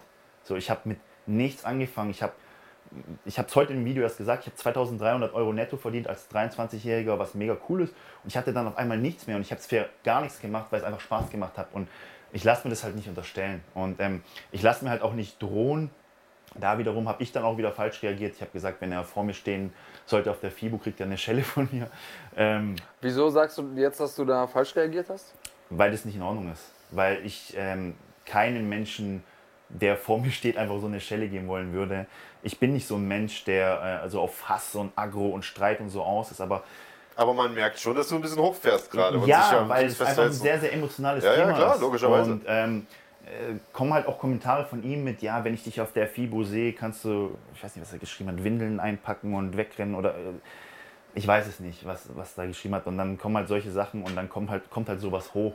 Ja, letztendlich bin ich ein Mensch, der nicht irgendwie Streit sucht, vor allem nicht außerhalb vom Ring oder vom Cage oder ja. sonst was. Ähm, deswegen würde ich auch, ich bin auch, habe eine Vorbildfunktion. Ich würde dem Mo keine klatschen, wenn er vor mir steht. Aber ich würde bestimmt definitiv diesmal nicht einfach sitzen bleiben, wenn er vor mir steht. Also versteht ihr, was ist, ich meine? Also ich habe das Gefühl, die dass Szene sah tatsächlich ein bisschen doof aus. Wir können das ja beides. Äh, wollen wir das mal einspielen? Ja, ganz ruhig mal einspielen. Sah ein bisschen doof aus. Aber ganz ehrlich, ich weiß, in dem Moment wäre ich vielleicht aussitzen geblieben, weil wenn du aufstehst, dann. Äh, Lass uns mal ganz kurz. Das Video hier hat 2,4 Millionen Aufrufe. Mir war das gar nicht bewusst, dass das. ich sag, das ist ein Riesenthema. Der Kampf muss kommen. Der Kampf ähm, muss definitiv kommen. Aber. Äh, hier, das ist die Szene, da kam der Mo, das hat er natürlich gut gemacht, mitten in einer, weiß ich nicht, in einem Presseevent, glaube ich, auf der, war das auf der FIBO oder wo ist das? Nein, nein, das war irgendwie ein ähm, Martial Arts Event. Ah, okay. Ja, also, wenn ich das so sehe, in dem, dem Moment waren so viele Faktoren, bei mir auch. Also innerlich könnt ihr euch vorstellen, innerlich habe ich wirklich gekocht. Ja, ja, gut. Also du siehst jetzt auch nicht unbedingt glücklich, glücklich zufrieden, aus. Zufrieden auf jeden Fall nicht. Ähm, ich aber das wirkte jetzt, wenn man jetzt mal, wir gehen jetzt mal zurück in den Kindergarten und fragen uns mal, wer hat angefangen. Ähm, das ist so eine Sache, da, davor gab es keine, keine History. Also das war jetzt nicht so, dass du irgendwann mal gesagt hast, ja, nee. der Mo riecht komisch und dann kam der auf einmal nee. auf die Bühne, sondern nee. der, der stand auf einmal da. Ja, genau. Also es war natürlich davor diese Herausforderung, die kommen auch ist, von ihm. Von ihm. Von mhm. ihm. Okay. Ähm, aber so, es war nie irgendwas Persönliches und ich hatte auch eine lange, lange Zeit eigentlich gar nichts gegen ihn. Persönlich ist mhm. auch nicht so. Aber jetzt, ähm, gerade auch von das letzte Video, was er gemacht hat und dann auch die, die Sachen, die er da über meine Karriere sagt und über mich sagt, das geht halt einfach nicht. Okay, jetzt, damit hat er dich getroffen. ja, weil ich äh, mein Leben lang dafür schon gearbeitet habe und mich mir das nicht sagen lasse. Jetzt haben wir ja beide gesagt, wir würden den Kampf mega gern sehen. Und Super. ganz ehrlich, du hast ja gerade gesagt, zweieinhalb Millionen äh, Klicks ist für jeden Promoter auch ein Traum. Also ich sage jetzt einfach mal, der Kampf wird wahrscheinlich auch irgendwann mal kommen, wenn jetzt auch vielleicht nicht im nächsten halben Jahr. Äh, muss, dann hat er vielleicht auch einen Haken dran gemacht und da ist ein Strich drunter. Aber du hast ja offensichtlich auch selber Bock auf den Kampf. Aber hast du Angst, dass, wenn der Kampf kommt, dass dann irgendwann der Nächste ankommt und merkt, okay, die Scheiße funktioniert. Ich muss dem nur lang genug auf den Sack gehen, genug YouTube-Videos hochladen und schon kriege ich krieg große Bühne, einen lukrativen Kampf. Das ist natürlich dann die das Büchse ist, der Pandora, die du damit vielleicht aufmachst. Das ist das Riesenproblem bei der ganzen Sache. Ich kriege ja tatsächlich extrem viele Anfragen und äh, Herausforderungen, monatlich kann man fast sagen. Jeder möchte kämpfen, jeder denkt, wenn er gegen mich kämpft im Fernsehen oder mich vielleicht besiegen könnte, ähm, dann, dann nimmt er meinen Stand ein oder dann wird er auch voll Fame und so. Deswegen ist es ein schwieriges Thema. Ja, da kommt dann natürlich jeder, wie du schon sagst. Und ähm, keine Ahnung. Ich weiß es nicht. Ich weiß es nicht. Also Was- wir, wir werden es hier wahrscheinlich jetzt nicht final klären Nee. können. Ähm, was ich spannend fände, ist, vor allen Dingen, weil so viel auf dem Spiel steht, dann zu sehen, was passiert. Einer muss ja verlieren dann. Mhm. Ne, wie der Verlierer damit umgeht, wie der, der Ge- Gewinner damit umgeht, das finde ich dann immer spannend bei solchen Beefs. Äh, ich persönlich hoffe, dass der Kampf irgendwann zustande kommt. Äh, will aber gerade noch mal ganz kurz auf was eingehen, was mich auch äh, interessiert. Wir haben vorher ganz kurz drüber geredet, bevor äh, wir angefangen haben aufzuzeichnen. Und ähm, es kommt jetzt hier auch in den Kommentaren äh, ab und zu mal zur Sprache. Du hast eben schon mal angeschnitten, du hast noch ein paar andere Sachen, die du machst und ein paar andere Ja. Standbeine. Magst du mal ein bisschen was davon erzählen? Klar, also ich äh, natürlich zum einen Punkt, klar, YouTube. YouTube, Instagram, Influencer. Äh, viele sagen, ja, bist du Kampfsportler oder bist du YouTuber? In meinen Augen ist es nicht äh, verwerflich, wenn man sagt, ich mache beides. Ähm, es beißt sich auch beides nicht, weil man das, man, viele sagen, ja, machst du Videos oder trainierst du? Aber man macht ja keine 24 Stunden Video und man trainiert auch nicht 24 Stunden. Man kann sich, kann sich das sehr, sehr gut einteilen. Also das ist so YouTube, Instagram, Influencer, was ich mache. Dann ähm, habe ich ein eigenes Kampfsportstudio. Bin gerade dabei, ein Fitness aufzubauen, noch, noch bei uns in der um Umgebung. Und mache dann tatsächlich auch noch komplett ähm, unabhängig von Kampfsport oder meinem öffentlichen Dasein, ähm, habe ich ein Business, Online-Business, On- Online-Marketing, was ich auch noch aufgebaut habe. Versuche auch immer wieder irgendwie Seminare zu geben, Motivationsseminare, Erfolgsseminare, Schreibbücher und so weiter. Also ich versuche da schon auch andere Standbeine Schreibst aufzubauen. Bücher? Was schreibst du Bücher? Also ich habe zwei Bücher geschrieben, einmal Kämpfer mit Herz, Rückschlag ohne Knockout. Geht so ein bisschen um meine Geschichte, ähm, wie ich als Kind zum Kampfsport gekommen bin, was ich so für Rückschläge hatte, was nicht so gut gelaufen ist, was gut gelaufen ist. Äh, meine Erfahrung, einfach persönliche Erfahrung mitgeteilt. Also das ist jetzt nicht irgendwie was Wissenschaftliches oder so, es sind einfach meine persönlichen äh, Erfahrungen, wo auch sehr, sehr emotional geschrieben worden ist. Äh, Selbst geschrieben oder mit selbst Ghostwriter? geschrieben, selbst geschrieben, tatsächlich Oder? selbst geschrieben. Äh, zusammen damals mit meinem besten Freund, immer noch bester Freund Markus Vogt, hat das Buch zusammen mit mir geschrieben. Im äh, zweiten Buch hat er das Vorwort nur geschrieben. Und ich versuche halt mir andere Standbeine aufzubauen, weil ich einfach weiß, ähm, YouTube, Instagram, schön, aber es, ist nicht, es kann sein, dass es einfach zack hier aus ist. Muss nicht sein, kann sein. Und ähm, deswegen versuche ich da auch mehrere Sachen zu machen. Aber mein Schlüssel ist, dass ich, wenn ich eine Sache mache, die mache ich dann richtig. Gerade jetzt Kampf. Jetzt werden YouTube-Sachen eingeschränkt, es werden Videos vorproduziert. Also das verstehen viele auch nicht mit, ja, du ladest jetzt Videos hoch, bist doch in der Trainingsphase. Nummer eins, wie gesagt, wie ich gesagt habe, äh, 24 Stunden bin ich nicht am Trainieren oder sonst was. Aber viele Videos werden auch vorproduziert, dass ich mich einfach auf mein Training konzentrieren Ja. kann. Ähm, dann kommt der Kampf, dann ist der Kampf rum, dann hat man wieder ein paar Monate Pause, vielleicht sogar ein halbes Jahr Pause und dann kann man sich auf die Sachen konzentrieren, wie YouTube, wie Fitnessstudio aufbauen, äh, Online-Marketing und so weiter. Wie zeitintensiv ist so ein YouTube-Ding? Weil das ist natürlich der Traum eines jeden, eines jeden Menschen, der da draußen sitzt. Oh, mache ich mal zwei Videos am Tag und äh, schaukel mir da 50.000 im Monat rein. Das ist natürlich so die Idealvorstellung. Ja. Ich merke gerade, du lachst. Ja. Also ich muss sagen, mir geht schon auf den Sack, meinen Instagram-Account irgendwie Ja. zu bedienen. So, das ist mir schon zu anstrengend und zu zeitaufwendig. Merkt man auch. Merkt man auch, da passiert nicht viel drauf.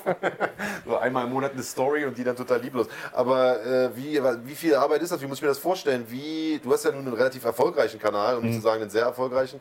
Wie viel Arbeit steckst du da rein? Wie läuft sowas ab? Wie muss ich mir das vorstellen, wenn du sagst, du produzierst Videos vor und taktest die ein und sowas? Extrem viel Arbeit. Also ich sag mal so, ich habe im Dezember einen Adventskalender gemacht, YouTube Adventskalender, jeden Tag ein Video.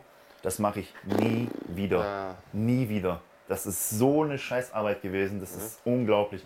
Man denkt sich, ja, jeden Tag ein Video hochladen und so ein bisschen Cash machen, das ist doch voll easy. Nee, Ja. das hat mir meine Nerven geraubt, das mache ich nie wieder, wirklich nicht. Ähm, so ist es, mein Kanal ist so aufgebaut, dass ich Minimum ein Video in der Woche mache. Ich schaue, dass ich eigentlich immer nur ein Video mache. Manchmal sind es zwei Videos, je nachdem, was gerade ansteht. Und ähm, Immer zu einer festen Zeit? meistens immer sonntags. Ah. Meistens sonntags um 12 Uhr. Okay. Heute Übrigens ist immer auch unsere. Zeit. Heute ist zum Beispiel ein Video online gegangen ähm, um 18 Uhr. Ähm, das ist dann aber, das wird dann von mir so eingeworfen, aber viel ist so, dass dann vorproduziert wird und es ist nicht, äh, die Produktion an sich geht, so eine Stunde Film oder so, halbe Stunde. Ähm, Die Nacharbeit ist halt extrem, dann das Schneiden, das mache ich alles selber, hochladen, ähm, Thumbnails, dies, das. Ich bin auch noch im Überlegen, ob ich das tatsächlich irgendwie, gerade diese Bearbeitung und auch Kameramänner und so, dass mir vielleicht, ja, genau, weil das äh, langsam ein bisschen zu viel wird und es ist schon, es nimmt schon sehr, sehr viel Zeit in Anspruch. Gerade Instagram, YouTube ist, man kann schon sagen, schon Hauptberuf. Also es gibt ja Leute, die machen das hauptberuflich und es ist schon viel Arbeit. Das ist Arbeit, ja. Das ist nicht Ja. nur einfach so ein bisschen mit dem Handy rumfeppen, da- das Ja. ist richtig Arbeit. Genau. Und ähm, wo wir gerade über richtig Arbeit reden. Du, du warst vorher Polizist, richtig ja. verbeamtet. Das ist ja das, wo unsere Eltern auch sagen würden, das ist doch eine richtige Arbeit, Junge. Genau. Was du da mit diesem Filmchen im Internet machst, das ist doch keine richtige Arbeit. ähm, und das war bestimmt keine einfache Entscheidung. Nee. Wie, also ich gebe regelmäßig ähm, auch Seminare für deine ehemaligen Kollegen. Okay. Ähm, und ich bekomme gemischte Reaktionen, auch wenn ich über, also Nick Hein ist ja auch so einer, der mhm. äh, aus dem Polizeidienst ausgestiegen ist. Und manche finden das total geil und, und ja. können das irgendwie sehen, können sagen, hey, da ist jemand, der wirklich ganz viel geopfert hat. Und andere sehen das sehr, sehr kritisch. Äh, wie erlebst du das denn? Ja, also in meinen Augen muss man Risiken eingehen, um ähm, Erfolg zu haben. Ist einfach so, wäre ich dieses Risiko nicht eingegangen, wäre ich wahrscheinlich immer noch hinterm Schreibtisch bei der Autobahnpolizei, würde der LKWs hinterherfahren und keine Ahnung, irgendwas. Ich wäre auf jeden Fall nicht da, wo ich jetzt bin.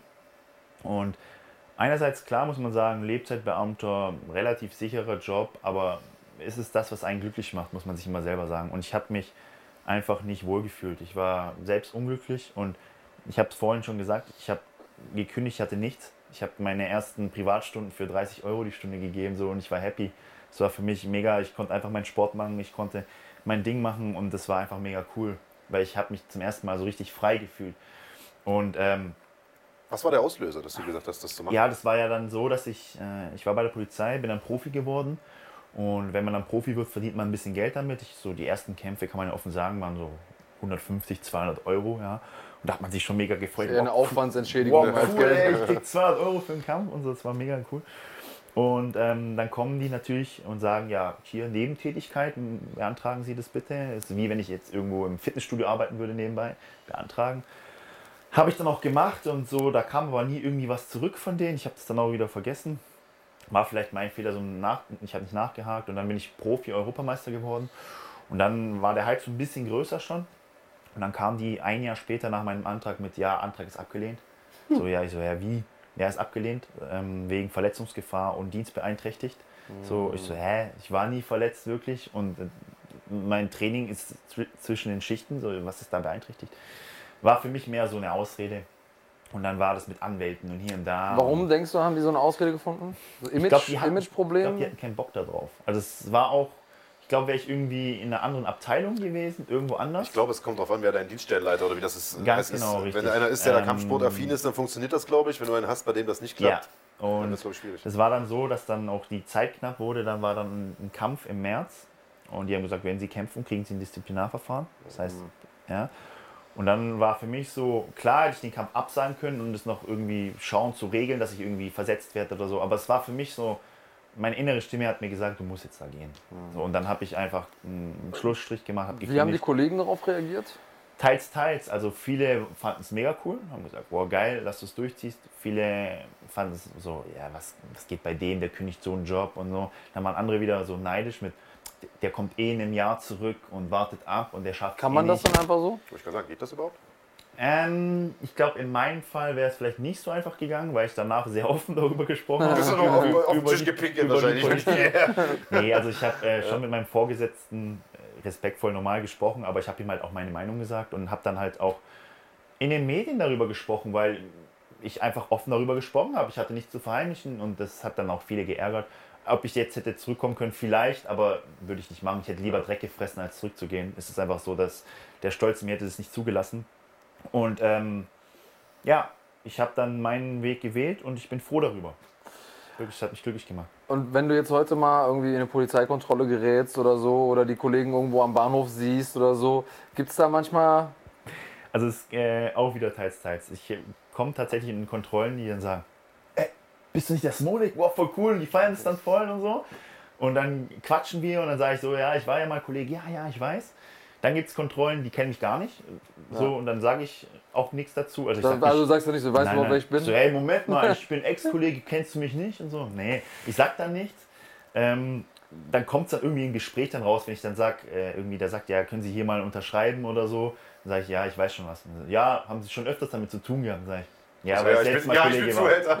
Nee, ich war selbst mal Kollege. Und dann kommt es so irgendwie raus.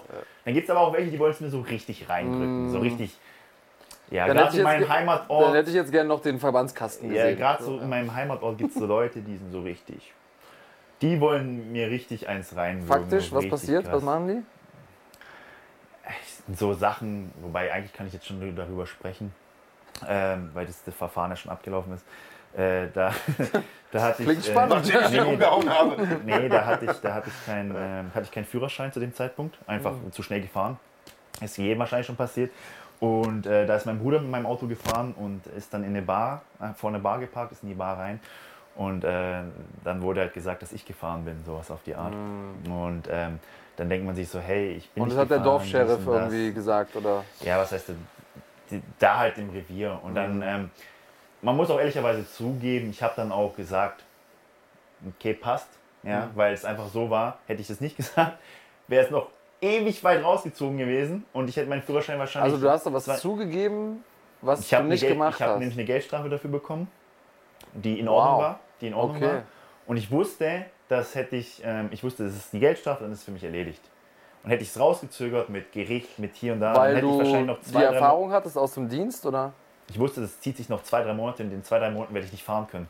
Aber das ist ja Und- für jemanden, der jetzt außenstehend ist, klingt das jetzt erstmal Hart? nach, ich, ich will nicht zugeben, dass ich es dass ich's gemacht habe. Jetzt in der, Ich in finde es viel interessanter, also wenn die mir den Führerschein wegnehmen und dann fahre ich trotzdem weiter, was ich wahrscheinlich tun würde, weil wie hoch sind die Chancen, dass du nochmal erwischt wirst und dann wirst du erwischt, dann muss ich nur eine Geldstrafe zahlen? Hm, unterschiedlich. Unterschiedlich. Das wäre Wenn du jetzt mal bei der meine Polizei warst, dann. da, da, muss man, da muss man extrem Connections aufpassen. haben ins Revier Nee, nicht, nicht, nicht mal Connections, da muss man einfach extrem aufpassen. Es Okay. gibt Fälle, da äh, kriegt man nochmal eine Sperrfrist ein halbes Jahr und dann darfst du ein halbes Jahr ja. erstmal nicht mehr fahren. Dann gibt es Fälle, du zahlst nur eine Geldstrafe, es gibt Fälle, du wirst freigesprochen. Also es kommt immer auf den Richter an, es kommt auf die Staatsanwaltschaft an. Und bei mir war es halt in dem Fall, hätte ich jetzt irgendwie eine Sperrfrist bekommen von einem halben Jahr, definitiv. Aber mir war es, mein Führerschein ist so wichtig für mich, ich fahre so viel rum. Ähm, geschäftlich, trainingstechnisch, so ohne Auto ist für mich ganz, ganz schlimm. Und dann war es so für mich, wo ich gesagt habe, wisst ihr was, hier, Nehmt die Kohle. nimmt es, lasst mich in Ruhe. So, Warum ja. haben die so eine Knolle auf dich? Denken die, du bist hier plötzlich zu fein für die Polizei? Oder wie, wo kommt sowas her? Also es gibt, äh, die, es gibt halt ein, zwei Kollegen, die wirklich einen richtigen Hass auf mich haben. Es gibt aber auch viele, mit denen ich bin ich noch cool.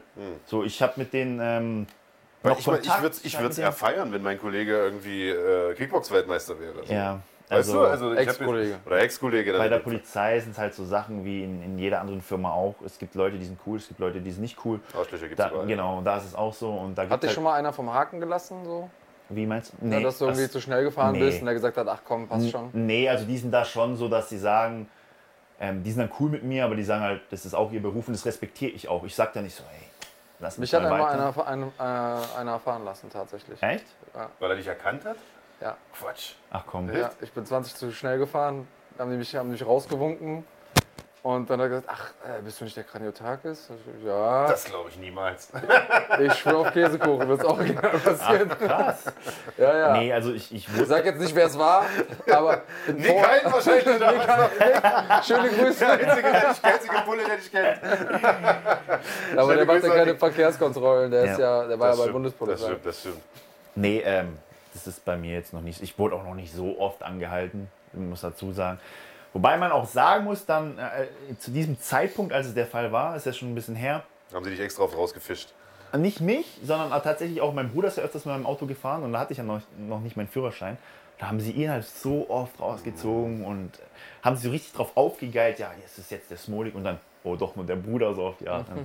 Es waren halt Sachen, aber das sind wirklich, man muss auch sagen, ich will da jetzt nicht schlecht drüber reden. Ich habe sehr, sehr viele Kollegen, die echt cool sind und ich respektiere die Arbeit von der Polizei. Ja. Also es ist, es ist wirklich nur, ich sage jetzt mal ein paar Prozent von diesen, ja, ihr wisst, was ich meine, ähm, die jetzt nicht cool sind. Ja. Und deswegen, ähm, Ist wahrscheinlich so, wie du sagst. Ich meine, da findest du wahrscheinlich keine Firma, wo du nicht irgendwie einen Arsch nee, hast. äh, drin, also der von dem her, ich bin da auf den Keks geht. alles cool. Ähm, kommen wir mal zu einem schöneren Thema. Äh, wir haben heute das Thema MMA schon ein paar Mal angeschnitten. Mhm. Ja. Ähm, du bist offensichtlich MMA interessiert, bist ja gerade mit der UFC auch am Verhandeln, hatten wir gesagt. Und ähm, bist VIP-Gast diesen Oh ja. Samstag bei GMC 19. Dürfen Ja. wir uns denn, dürfen wir mit dir rechnen? Bist Ja, klar. Start? Mega cool. Ich habe äh, voll Bock drauf. Ich bin mit Markus Vogt da, meinem besten Kumpel. Meine Freundin ist auch dabei, Isabel. Und äh, mega cool. Ich freue mich wirklich Schön. sehr. Erste GMC-Veranstaltung Ja. für dich? Erste MMA-Veranstaltung für dich? Nein, wahrscheinlich nicht. Ähm, ich war schon auf so Mix-Veranstaltungen. Also, Ja. wir hatten ja letztens drüber gesprochen, was heißt letztens, vor ein paar Stunden drüber gesprochen. Da hat der Tim Richter mal gekämpft. Ja. Aber es war so eine K1 Kickboxen So.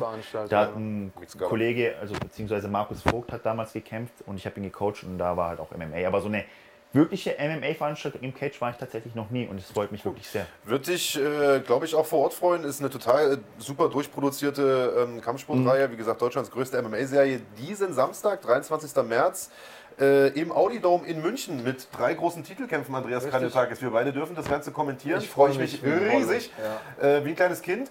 Und wir können ja mal vielleicht einen kleinen Blick auf die Fightcard werfen Ja, und äh, die vielleicht auch mit dir mal so ein Ja. bisschen durchgehen. Denn du kennst da den einen oder anderen, also den Genau. einen zumindest. Ähm, können wir gleich mal drauf schauen. Wollen wir oben anfangen? Äh, wir können vielleicht mal ganz oben anfangen. Ähm, das ist der große. Du kannst da Ja, oben auch gucken. Genau. Ähm, das, Das, ist übrigens der, auch für alle Leute, die sagen, wir gucken nicht auf die Kommentare. Wir haben hier, wir haben hier nicht nur den Laptop stehen, sondern wir haben da hinten noch andere Möglichkeiten, euch zu sehen.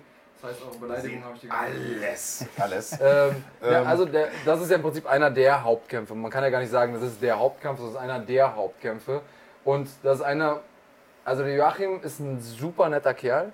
Ähm, ich habe den mal getroffen außerhalb des Rings, äh, aber der hat natürlich einen meiner besten Freunde K.O. geschlagen, Jonas Billstein. Und das Okay. war ein richtig.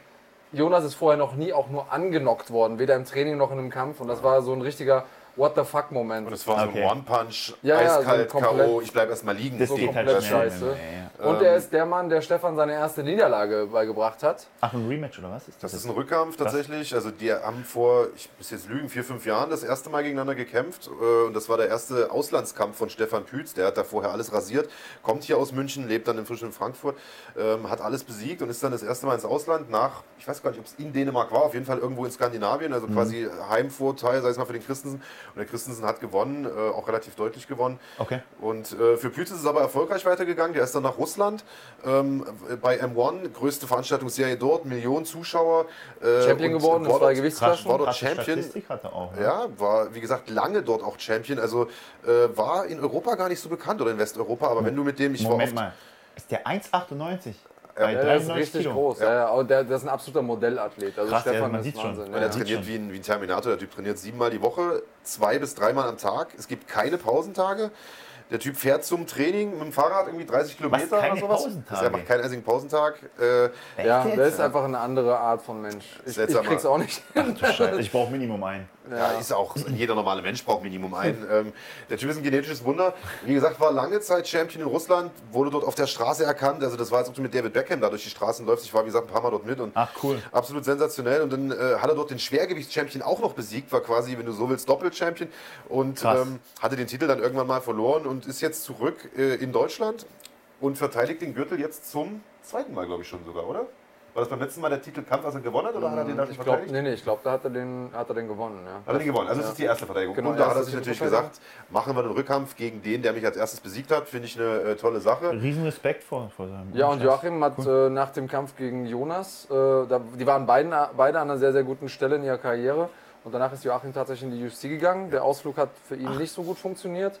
Ähm, Aber dann- er war zumindest mal dort. Aber er war da, damit ist er jetzt sozusagen hat Veteranenstatus, hat außerhalb Krass. von der UFC äh, dann jetzt versucht er sich nochmal seine Sporen zu verdienen und natürlich mit dem GMC Titel, das hat ja letztes Mal auch ganz gut für ihn funktioniert. Das war, Das war ein Titelkampf das letzte Mal Das war Jonas, auch ne? der Titelkampf und danach ist er dann äh, quasi gerufen worden. Also da äh, ist ganz, ganz viel drin, da ist viel Geschichte drin und ähm, ich freue mich extrem auf den Main Event. wird Wieso geht dann der Stefan nicht in die UFC? Der hat doch bestimmt Möglichkeiten dann, oder? Ja, das ist die UFC, das ist ja, du kannst dich da nicht sozusagen zwingend für qualifizieren. Mhm. Du kannst nicht sagen, okay, ich habe jetzt den Rekord oder ich habe drei Leute in Folge geschlagen, die den Rekord Ja, haben okay. oder so. Es gibt keine Mathematik. Da reicht ein Tweet an Dana White nicht.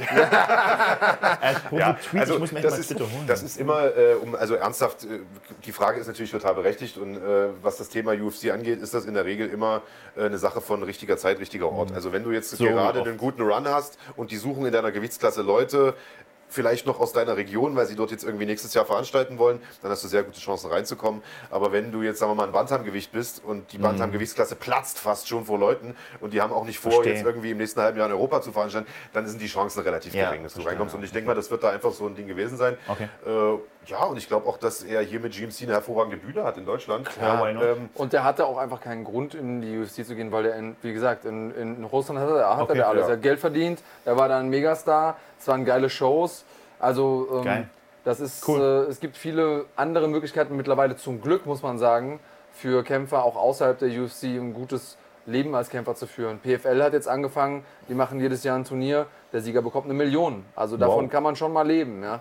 Ähm, Schon mal, ja. Ja, es gibt äh, Bellator, die, äh, die machen Events, äh, die zahlen auch entsprechend, so dass man als Kämpfer äh, sein Leben bestreiten kann. Diese reine Monopolstellung, die die UFC früher hatte, die hat es gar Ja, nicht Bellator mehr. hat ja vor allem auch, äh, man hat ja die Möglichkeit, tatsächlich sehr eigene Sponsoren mitzunehmen, was ja auch ein Riesenvorteil Das hat. ist ein Ja, riesiger. Vorteil, Ja. auch wenn das Einkommen, wenn man das Einkommen. Ja. äh, Und du kannst in zwei Sportarten antreten. Also das wäre vielleicht für dich tatsächlich mal interessant, weil die ja auch eine Kickbox-Sparte Mhm. haben.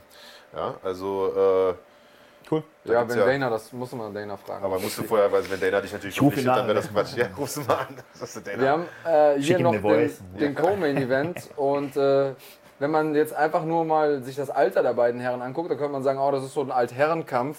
Okay, das wird dem krass. Ganzen aber auf gar keinen Fall gerecht, denn die beiden Jungs sind, also Also es ist auch relativ lustig, weil die haben ein Jahr vor dir angefangen. Ja. ihr habt ja vorhin euch unterhalten. Ich weiß gar nicht, ob das on-air war oder vorher. Du bist seit 2005 Profi. Ja. Die beiden haben 2004 angefangen und zwar beide im Februar. Also die haben im selben Monat auch noch begonnen äh, und sind zwei absolute Urgesteine der äh, deutschen bzw. europäischen Kampfsportszene. Nordin, das ist hier ein Kampf im super Leichtgewicht. Die Gewichtsklasse gab es bisher noch nicht, weltweit nicht. Äh, wird neu eingeführt. In der UFC wird schon lange darüber diskutiert, ob man die einführt. Hier bei GMC wird es jetzt gemacht. Das ist eine Gewichtsklasse bis, wir sehen es da, 74,5 Kilogramm. Der hat schon bis hoch ins Schwergewicht gekämpft. What? Also, ja, in das den war Anfängen des Sports war es halt halt noch ein andere bisschen Zeiten. anders. So, da haben die gesagt, was wiegst du? Pff, 100? Ja, ich wieg 70. Machen wir? Ungefähr, Ja, passt machen wir. ja. ja. Regeln, ah, so und so, Ja, alles klar. krass. So lief das damals. Okay, und cool. ähm, Nordin, äh, den ersten Kampf, den ich gesehen habe von ihm, das war in Magdeburg 2006 oder so, da hat er als Halbschwergewicht noch gekämpft. In einem Ja. ja. Acht-Mann-Turnier. Ja, und auch da, früher hat mit Gewicht machen und so, das kannte kein Mensch. Ja. Ja. Sau. Ja. Und äh, auch daran sieht man, wie sich der Sport professionalisiert hat. Und Ivan Mosado ist ja einer der Schweizer Pioniere in dem Ja. Sport.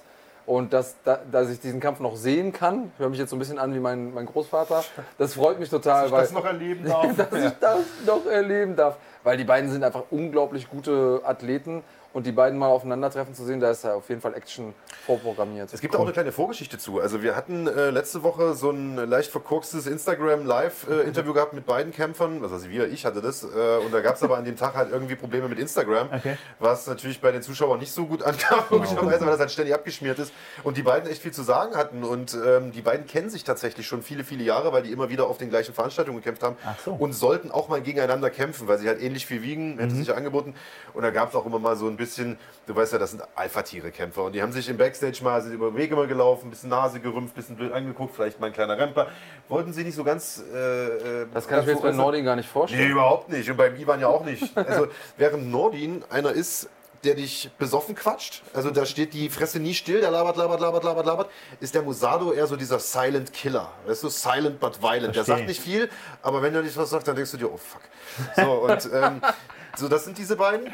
Und äh, da gab es, wie gesagt, ein bisschen, ich will nicht sagen Beef, aber es gab so ein bisschen, ein bisschen Spannungen. Okay. Und äh, der Kampf hat aber irgendwie nie stattgefunden. Und jetzt, ich sag jetzt mal zehn Jahre später oder so, gibt es diesen Kampf. Finde ich persönlich sehr cool. Äh, als Oldschool-Fan habe ich da richtig Bock Ja, drauf. auch an, äh, an einem Punkt in der Karriere, wo beide eben auch viel mehr Erfahrung haben, bessere Kämpfer sind. Also ich glaube, dass Viel ich den jetzt auch Kämpfer noch, sogar. noch lieber sehe, als ich ihn vor zehn Jahren Ich habe mit Nordin gesprochen, der sagte, äh, ich sag Mensch, du hast jetzt irgendwie, der hat glaube ich jetzt sieben Kämpfe in Folge gewonnen, das ist im MMA schon echt viel und zum Teil auch wirklich gegen starke Gegner gewonnen, ehemalige UFC-Kämpfer und so gewonnen. Und früher sage ich, Mensch, hast du doch immer so abwechselnd gehabt, äh, die Sieg und Niederlage. Sagt er, ja, ich bin jetzt einfach reifer. Das ist genau, was du vorhin Ja. auch gesagt hast, man reift als Kämpfer. Definitiv. Und ähm, deswegen glaube ich, dass der Kampf jetzt besser ist, als er damals gewesen Ja, wäre. definitiv. so. Also ich freue mich extrem auf den Kampf. Der Kampf wird extrem interessant für mich.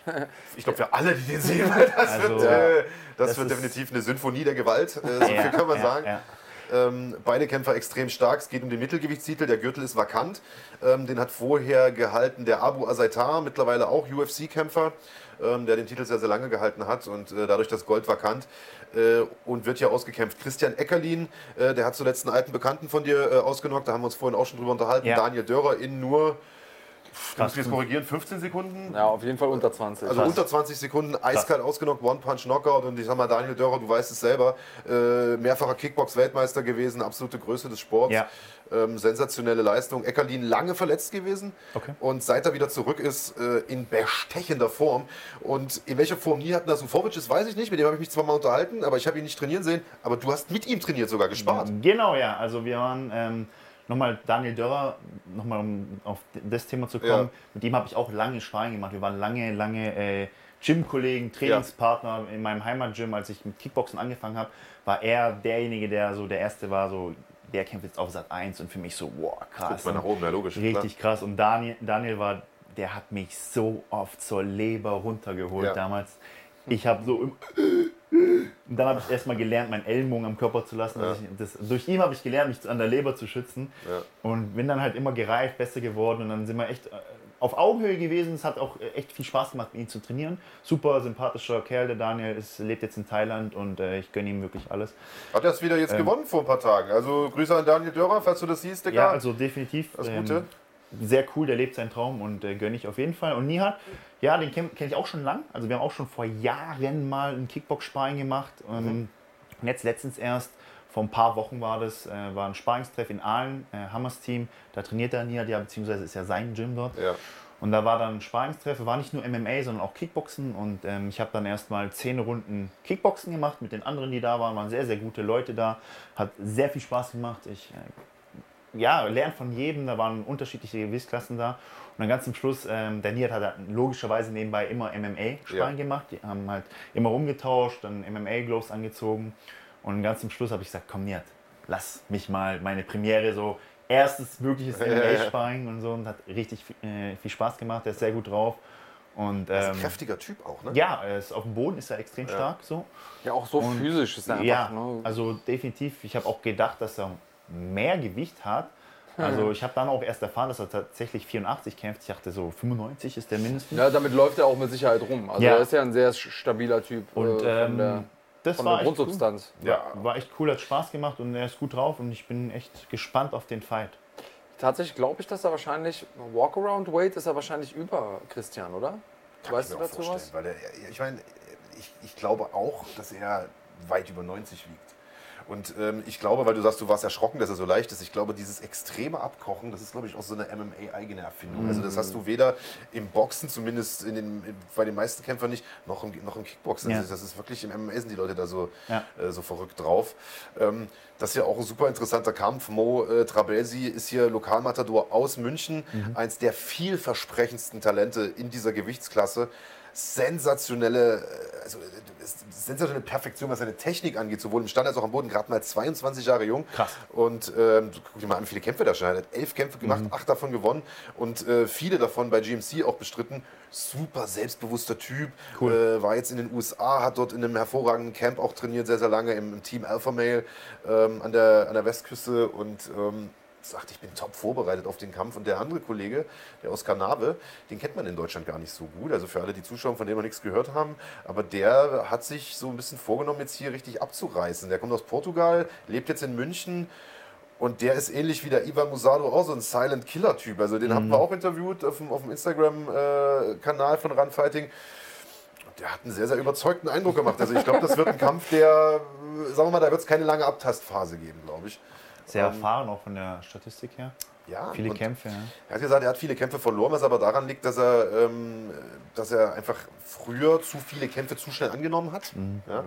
Äh, eine Sache, die man vielleicht äh, dann ab einem bestimmten Niveau einfach auch nicht mehr bringen kann. Ja, klar. Und, äh, er sagt, seitdem er das nicht mehr macht, geht es wohl aufwärts. Da bin ich sehr gespannt drauf. Also die, Cool. da, die haben schon ein bisschen sich gebieft, sage ich jetzt einfach mal. Da ist ein Münchner Derby. Ja, da haben wir noch einen Kampf, äh, wo ich auch glaube, dass da sehr viel Explosionsstoff drin ist, sehr viel Zunder drin ist. Anatoli Baal, ja, so ein chirurgischer Boxer, der wirklich sich die Situation aussucht, der die Hände runternimmt und man sich denkt, das kann man doch eigentlich überhaupt nicht machen und dann ja, den einen Schlag landet. Der bewegt sich wie in einem Videospiel. Also technisch, Okay. als ob der Schatten boxt, aber im Kampf. Weißt du, also technisch so sauber, das ist extrem krass. Und auf der anderen Seite hast du mit Alexander Rakasch einen Schüler von Mirko Krokop, den du ja sicherlich als Ah, Kickbox-Fan auch noch kennst.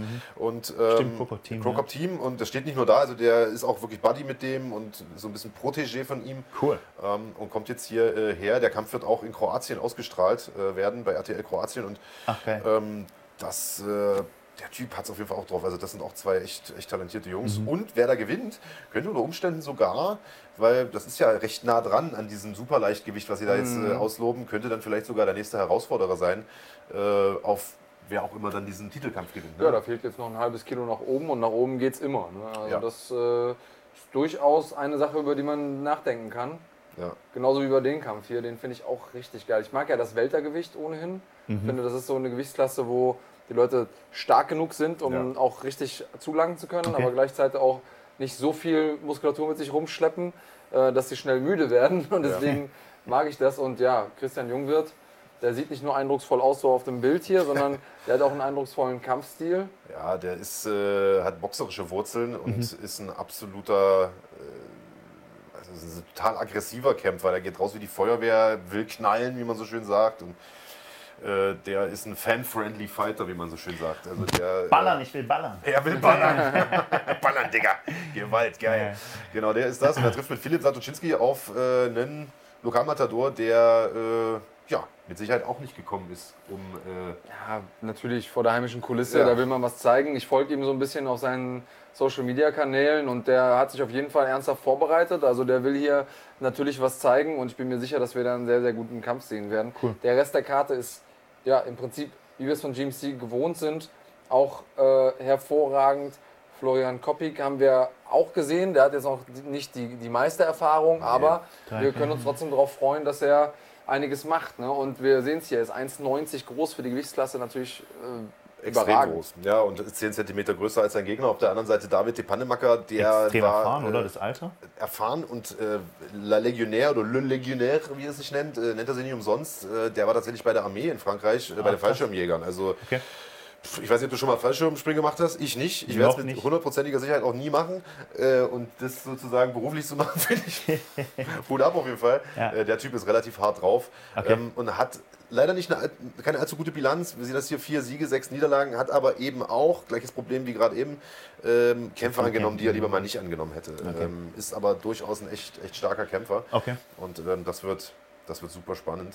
Und Weltergewicht einfach so eine geile Gewichtsklasse, weil die Jungs können hämmern, sind aber auch schnell genug und ich finde die Mischung einfach perfekt. Ja, Cool. Ist auf jeden Fall einer der meiner Nicht so behäbig wie die Kollegen aus dem Schwergewicht hier.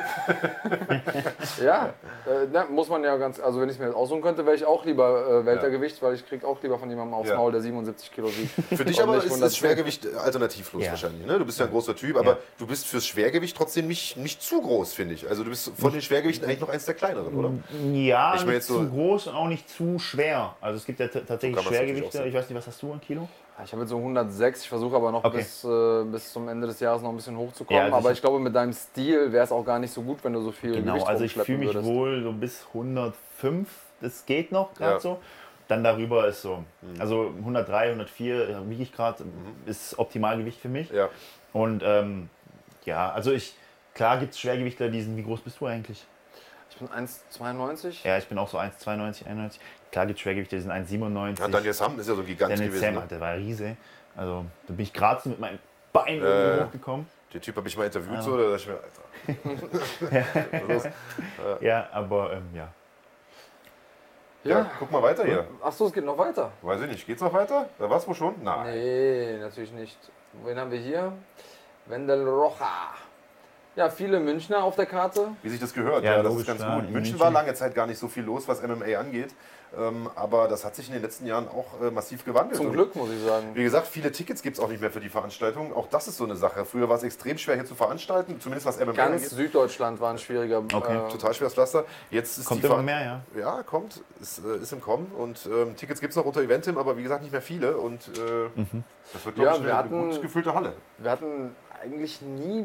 Acrelin war die erste Veranstaltungsreihe, die überhaupt Ja. so hier irgendwie entstanden ist. Die waren aber auch verhältnismäßig immer relativ klein. Ja, und die Stekos halt. Aber das war halt Kickboxen und das war halt gro- groß durch Sat 1, sage ich jetzt Ja. mal. Ne? Ja. Sein zweiter Kampf vom, vom Ibrahim erst, ne? ja, genau. Also da ist auf jeden Fall ein, ein kleiner ähm, Erfahrungsunterschied. Ja. Weißt du was über Ibrahim? Marc? Nee, erstaunlicherweise weiß ich über den auch nichts. Äh, Ich weiß, dass Wendel Rocha, äh, ein guter Rocha, Rocha, glaube ich, sagt man, ähm, ein sehr, sehr starker Gegner ist. Deswegen glaube ich, den als zweiten Kampf zu haben, ist mit Sicherheit kein Geschenk. Auf der anderen Seite muss man aber auch sagen, bei diesen Bilanzen bin ich auch immer vorsichtig. Gerade Ja, wenn die Jungs halt irgendwie, sagen wir mal, man sieht das ja von der Optik her wahrscheinlich nicht von hier sind, sondern vielleicht irgendwie es sind ja viele Flüchtlinge, manche kommen auch einfach berufsmäßig Ja. hierher oder sowas. Und du weißt halt nie, wie viele Kämpfe die in Afghanistan 200 gemacht Kämpfe haben. so gemacht. Ja, oder, Ja, oder wenn einer viele, Olympia gerungen hat, dann steht da trotzdem eins ich muss gerade sagen, Ja, du hast ja, manchmal halt Typen, die haben irgendwie zwei Profikämpfe, der, die Bilanz ist auch legit, die, ist, die stimmt so, aber die haben halt 250 Amateurkämpfe in Polen, wo das Niveau halt äh, absolut nur Killer sind. So. Ja, ja, klar. Und äh, deswegen muss man da auch immer ein bisschen vorsichtig sein. Und wenn du dir die Typen anguckst, wie die dann im Ring stehen oder im Käfig, wenn die da total abgeklärt stehen, locker Schattenboxen, dann weißt du schon, okay, das ist definitiv nicht äh, der zweite Kampf, den der Der Kollege macht. zweite Kampf per se, ja. Von daher lassen wir uns mal überraschen. Den Kollegen links, der ist richtig cool, so, da, da kann man mal ein Auge drauf haben. Der äh, ist ein Schützling vom Nordin Asri, kommt aus Düsseldorf. Michael Rakim, das ist so einer, den sollte man, das ist so dieses typische, man sollte das Buch nicht nach dem Einband beurteilen, weil Verstehe. das sieht halt so ein Ja. bisschen, hier sieht er eigentlich noch ganz fit aus, aber im Ring so fast schon ein bisschen schwammig. Aber der Typ marschiert nach vorne, das ist pure Also wo Gewalt. der, wo der hinlangt, da Ja. wächst auf jeden Fall kein Gras mehr. Ja. Ja. Und sein äh, Gegner, mit dem habe ich mich erst unterhalten neulich bei einer Veranstaltung, äh, auch in Deutschland, der trainiert. Das ist ein Trainingskollege von Mo Tra- äh, Trabelsi. Und der macht tatsächlich auch erst seinen dritten Kampf, aber hochprofessionelle Trainingsbedingungen. Auch der äh, war mit im Team Alpha Male in den USA, hat sich damit Ja, cool. Superstars vorbereitet wie Cody Garbrandt, Uriah Faber, wie sie sich alle heißen. Und der macht einen super selbstbewussten Eindruck. Also das wird, glaube ich, so ein Geheimtipp für, vielleicht könnte das Kampf des Abends werden. Also das wird ein, ein richtiger äh, Knaller. Cool. Ja, und also man sieht ja auch immer so ein bisschen den, den Kampf der Gyms und äh, das Pride Gym schon lange Ja. Ganz oben mit dabei in Deutschland äh, im MMA und äh, Munich MMA freue ich mich, dass sie sich eben auch gemausert haben, Ja. weil genau das brauchst du eben, wenn eine, wenn eine Region oder eine Stadt groß werden will, du weißt das selber, es geht eben über die Gyms und wenn du gute Kämpfer hast, dann macht es auch Sinn, Veranstaltungen hier zu machen, weil die Leute dann kommen, um ihre Leute zu sehen. Ne? Ja, Dass der Opener so wie es aussieht, äh, Guida Silva, lustigerweise hat er fast jeden seiner Kämpfe bei, bei äh, GMC gemacht, ne? den, Mhm. ein alter Bekannter. Ähm, der ist auf jeden Fall auch so ein, so ein, äh, so ein spannender Kämpfer, ne? der, der immer irgendwelche Action-Moves bringt und, und Ja, nie äh, kämpft. 20. Also ist auch so ein junger Wilder. Also da, Ja. da ist noch ganz viel Potenzial, sich zu entwickeln. Und das, was wir bislang von ihm gesehen haben, ist einfach schon super cool. Mhm. Und über äh, Masan Angelic bis, weiß ich jetzt persönlich erstmal nichts. Das ist irgend so ein Serbe, den haben sie eingeflogen. Äh, kann ich auch nicht sagen, was, was der kann oder nicht kann. Den kenne ich auch nicht, habe ich noch nie Das gesehen. finden wir am Samstag raus. Aber das werden wir sicherlich am Samstag sehen. Was wir damit sagen wollen, ist perfekte Card, elf Kämpfe. Das Ganze läuft ab 18 Uhr live auf runfighting.de. Die Highlights gibt es einen Tag darauf ab 23 Uhr und zwar auf Pro7 Max im Free TV. Könnt ihr aber schon eine Stunde vorher einschalten, denn schon ab 22 Uhr gibt es Karate Combat. Also auch Kampfsport auf Pro7 Max. Das wird also Auftragen, polieren. ein Kampfsportabend, Samstag und Sonntag. Und dann auf jeden Fall am Donnerstag nächste Woche Michael Smolik. Ja, warte mal, warte mal. Vor all dem kommt erstmal sonntags die nächste Folge von unserem Schlagwort-Podcast. Ja. Und zwar ab dann immer sonntags um 12. Also heute Donnerstag nur ausnahmsweise und jetzt ab diesem Sonntag immer Sonntag 12 Uhr Cool. sind wir drauf. Ist natürlich super, dass wir dich hier als ersten Gast direkt hatten. Ja. Äh, vielen sehr. Dank dafür, Mega dass cool. du zugesagt hast. Ich weiß, wie es ist, im Fightcamp zu sein. Da hat man eigentlich nicht so viel Lust auf Ablenkung. Ja. Ähm, also insofern doppelt danke sozusagen. Sehr gerne. Ich hoffe, du hast ein bisschen Spaß. Nee, super cool. Für mich echt war es schön, mal so A, dich kennenzulernen und Ja. dir mal so ein paar Fragen zu stellen äh, von außen. Marc, hast du noch was zu sagen? Du hast eigentlich immer noch was zu sagen. Eigentlich schon, eigentlich schon, aber du hast mir tatsächlich alles äh, vorweggenommen. Also nee, mir hat es natürlich auch äh, Spaß gemacht. Mich hat es gefreut, dass du relativ kurzfristig auch zugesagt hast. Ähm, super, besten Dank. Ähm, ich drücke dir natürlich die Daumen äh, für den Donnerstag. Ich hoffe, es kommt zu diesem Abdallah-Kampf irgendwann, weil das ist, also bei dem Build-up, das ist, wie du gesagt hast, das ist ein Traum eines jeden Promoters. da muss eigentlich was hinterherkommen. Ähm, ansonsten würde ich mir tatsächlich auch wünschen, vielleicht klappt es irgendwann wirklich mal mit Glory oder sowas, weil das einfach aus sportlicher Sicht interessant wäre. Ich kann natürlich vollkommen nachvollziehen, wenn du sagst, aus einer Business-Sicht bin ich hier, wo ich bin, Total vollkommen glücklich. Da bin ich total glücklich. Das kann jeder Mensch mit ein bisschen Verstand natürlich komplett nachvollziehen. Auf der anderen Seite, das wäre natürlich ein Traumduell gegen Rico Verhoeven oder so ein Kram. Das ist das, was jeder Fan natürlich sehen will. Aber wir sind eben Fans und nicht äh, die Leute, die es am Ende machen. Von daher kann ich das auch alles vollkommen nachvollziehen. Ähm, ich danke dir, dass du dir die Zeit genommen hast. Gerne, sehr gerne. Also vielen Dank nochmal für die Einladung, war super cool. Mega viel Spaß gemacht, äh, dich auch mal persönlich kennenzulernen und äh, die Eindrücke von euch zu bekommen, die Fragen zu beantworten. Ich habe mir auch heute so ein bisschen was von der Seele geredet, habt ihr vielleicht gemerkt, so ein bisschen emotional auch geworden. kurzzeitig mal ein bisschen emotional, hast dich ja festgegriffen. Ja, aber jetzt nicht, Aber äh, kann ich verstehen. nicht, nicht zornig, sondern emotional und ähm, nee, war jetzt auch cool und wichtig, das mal anzusprechen. Auch ein guter Teaser für mein Video nach meinem Kampf. Aber jetzt ist erstmal ganz, ganz wichtig der Kampf, der jetzt ansteht. Ähm, ich sage immer, die nächsten Aufgaben sind die wichtigsten, dann danach. Genau so Das ist wie so eine, wenn man jetzt zum Beispiel eine Mathearbeit schreibt, lernt man erst auf die Mathearbeit, nicht auf die Englischarbeit, die danach Ja. kommt. Versteht, was ich meine? Und dann danach hat man noch Zeit für alle anderen Sachen. Also vielen, vielen Dank, dass ich da sein durfte. Gerne. Und wenn der Video dann raus ist, dann laden wir den Mo ein, dann können wir da auch nochmal drüber sprechen. so, und damit war es das heute für uns. Schön, dass ihr dabei wart. Äh, Wie gesagt, nicht verpassen, dieses Wochenende Kampfsport en masse. Ne? 18 Uhr, runfighting.de am Samstag, GMC 19. Dann Sonntagmorgen direkt 12 Uhr, Schlagwort Podcast mit Nordin Asri. Das wird super spannend. Dann hoffentlich schon mit dem neuen Superleichtgewichtstitel. Und äh, dann gibt es am Abend um 22 Uhr Karate Combat, um 23 Uhr die Highlights von GMC 19. Und nächste Woche auch schon mal vormerken, Riesenevent, One Championship, A New Era. Eine der besten Fightcards des Oh ja. Jahres, außerhalb der UFC, aber auch generell. Äh, das Debüt von Eddie Alvarez, ehemaliger UFC-Champion, das Debüt von Demetrius Johnson, ehemaliger UFC-Champion.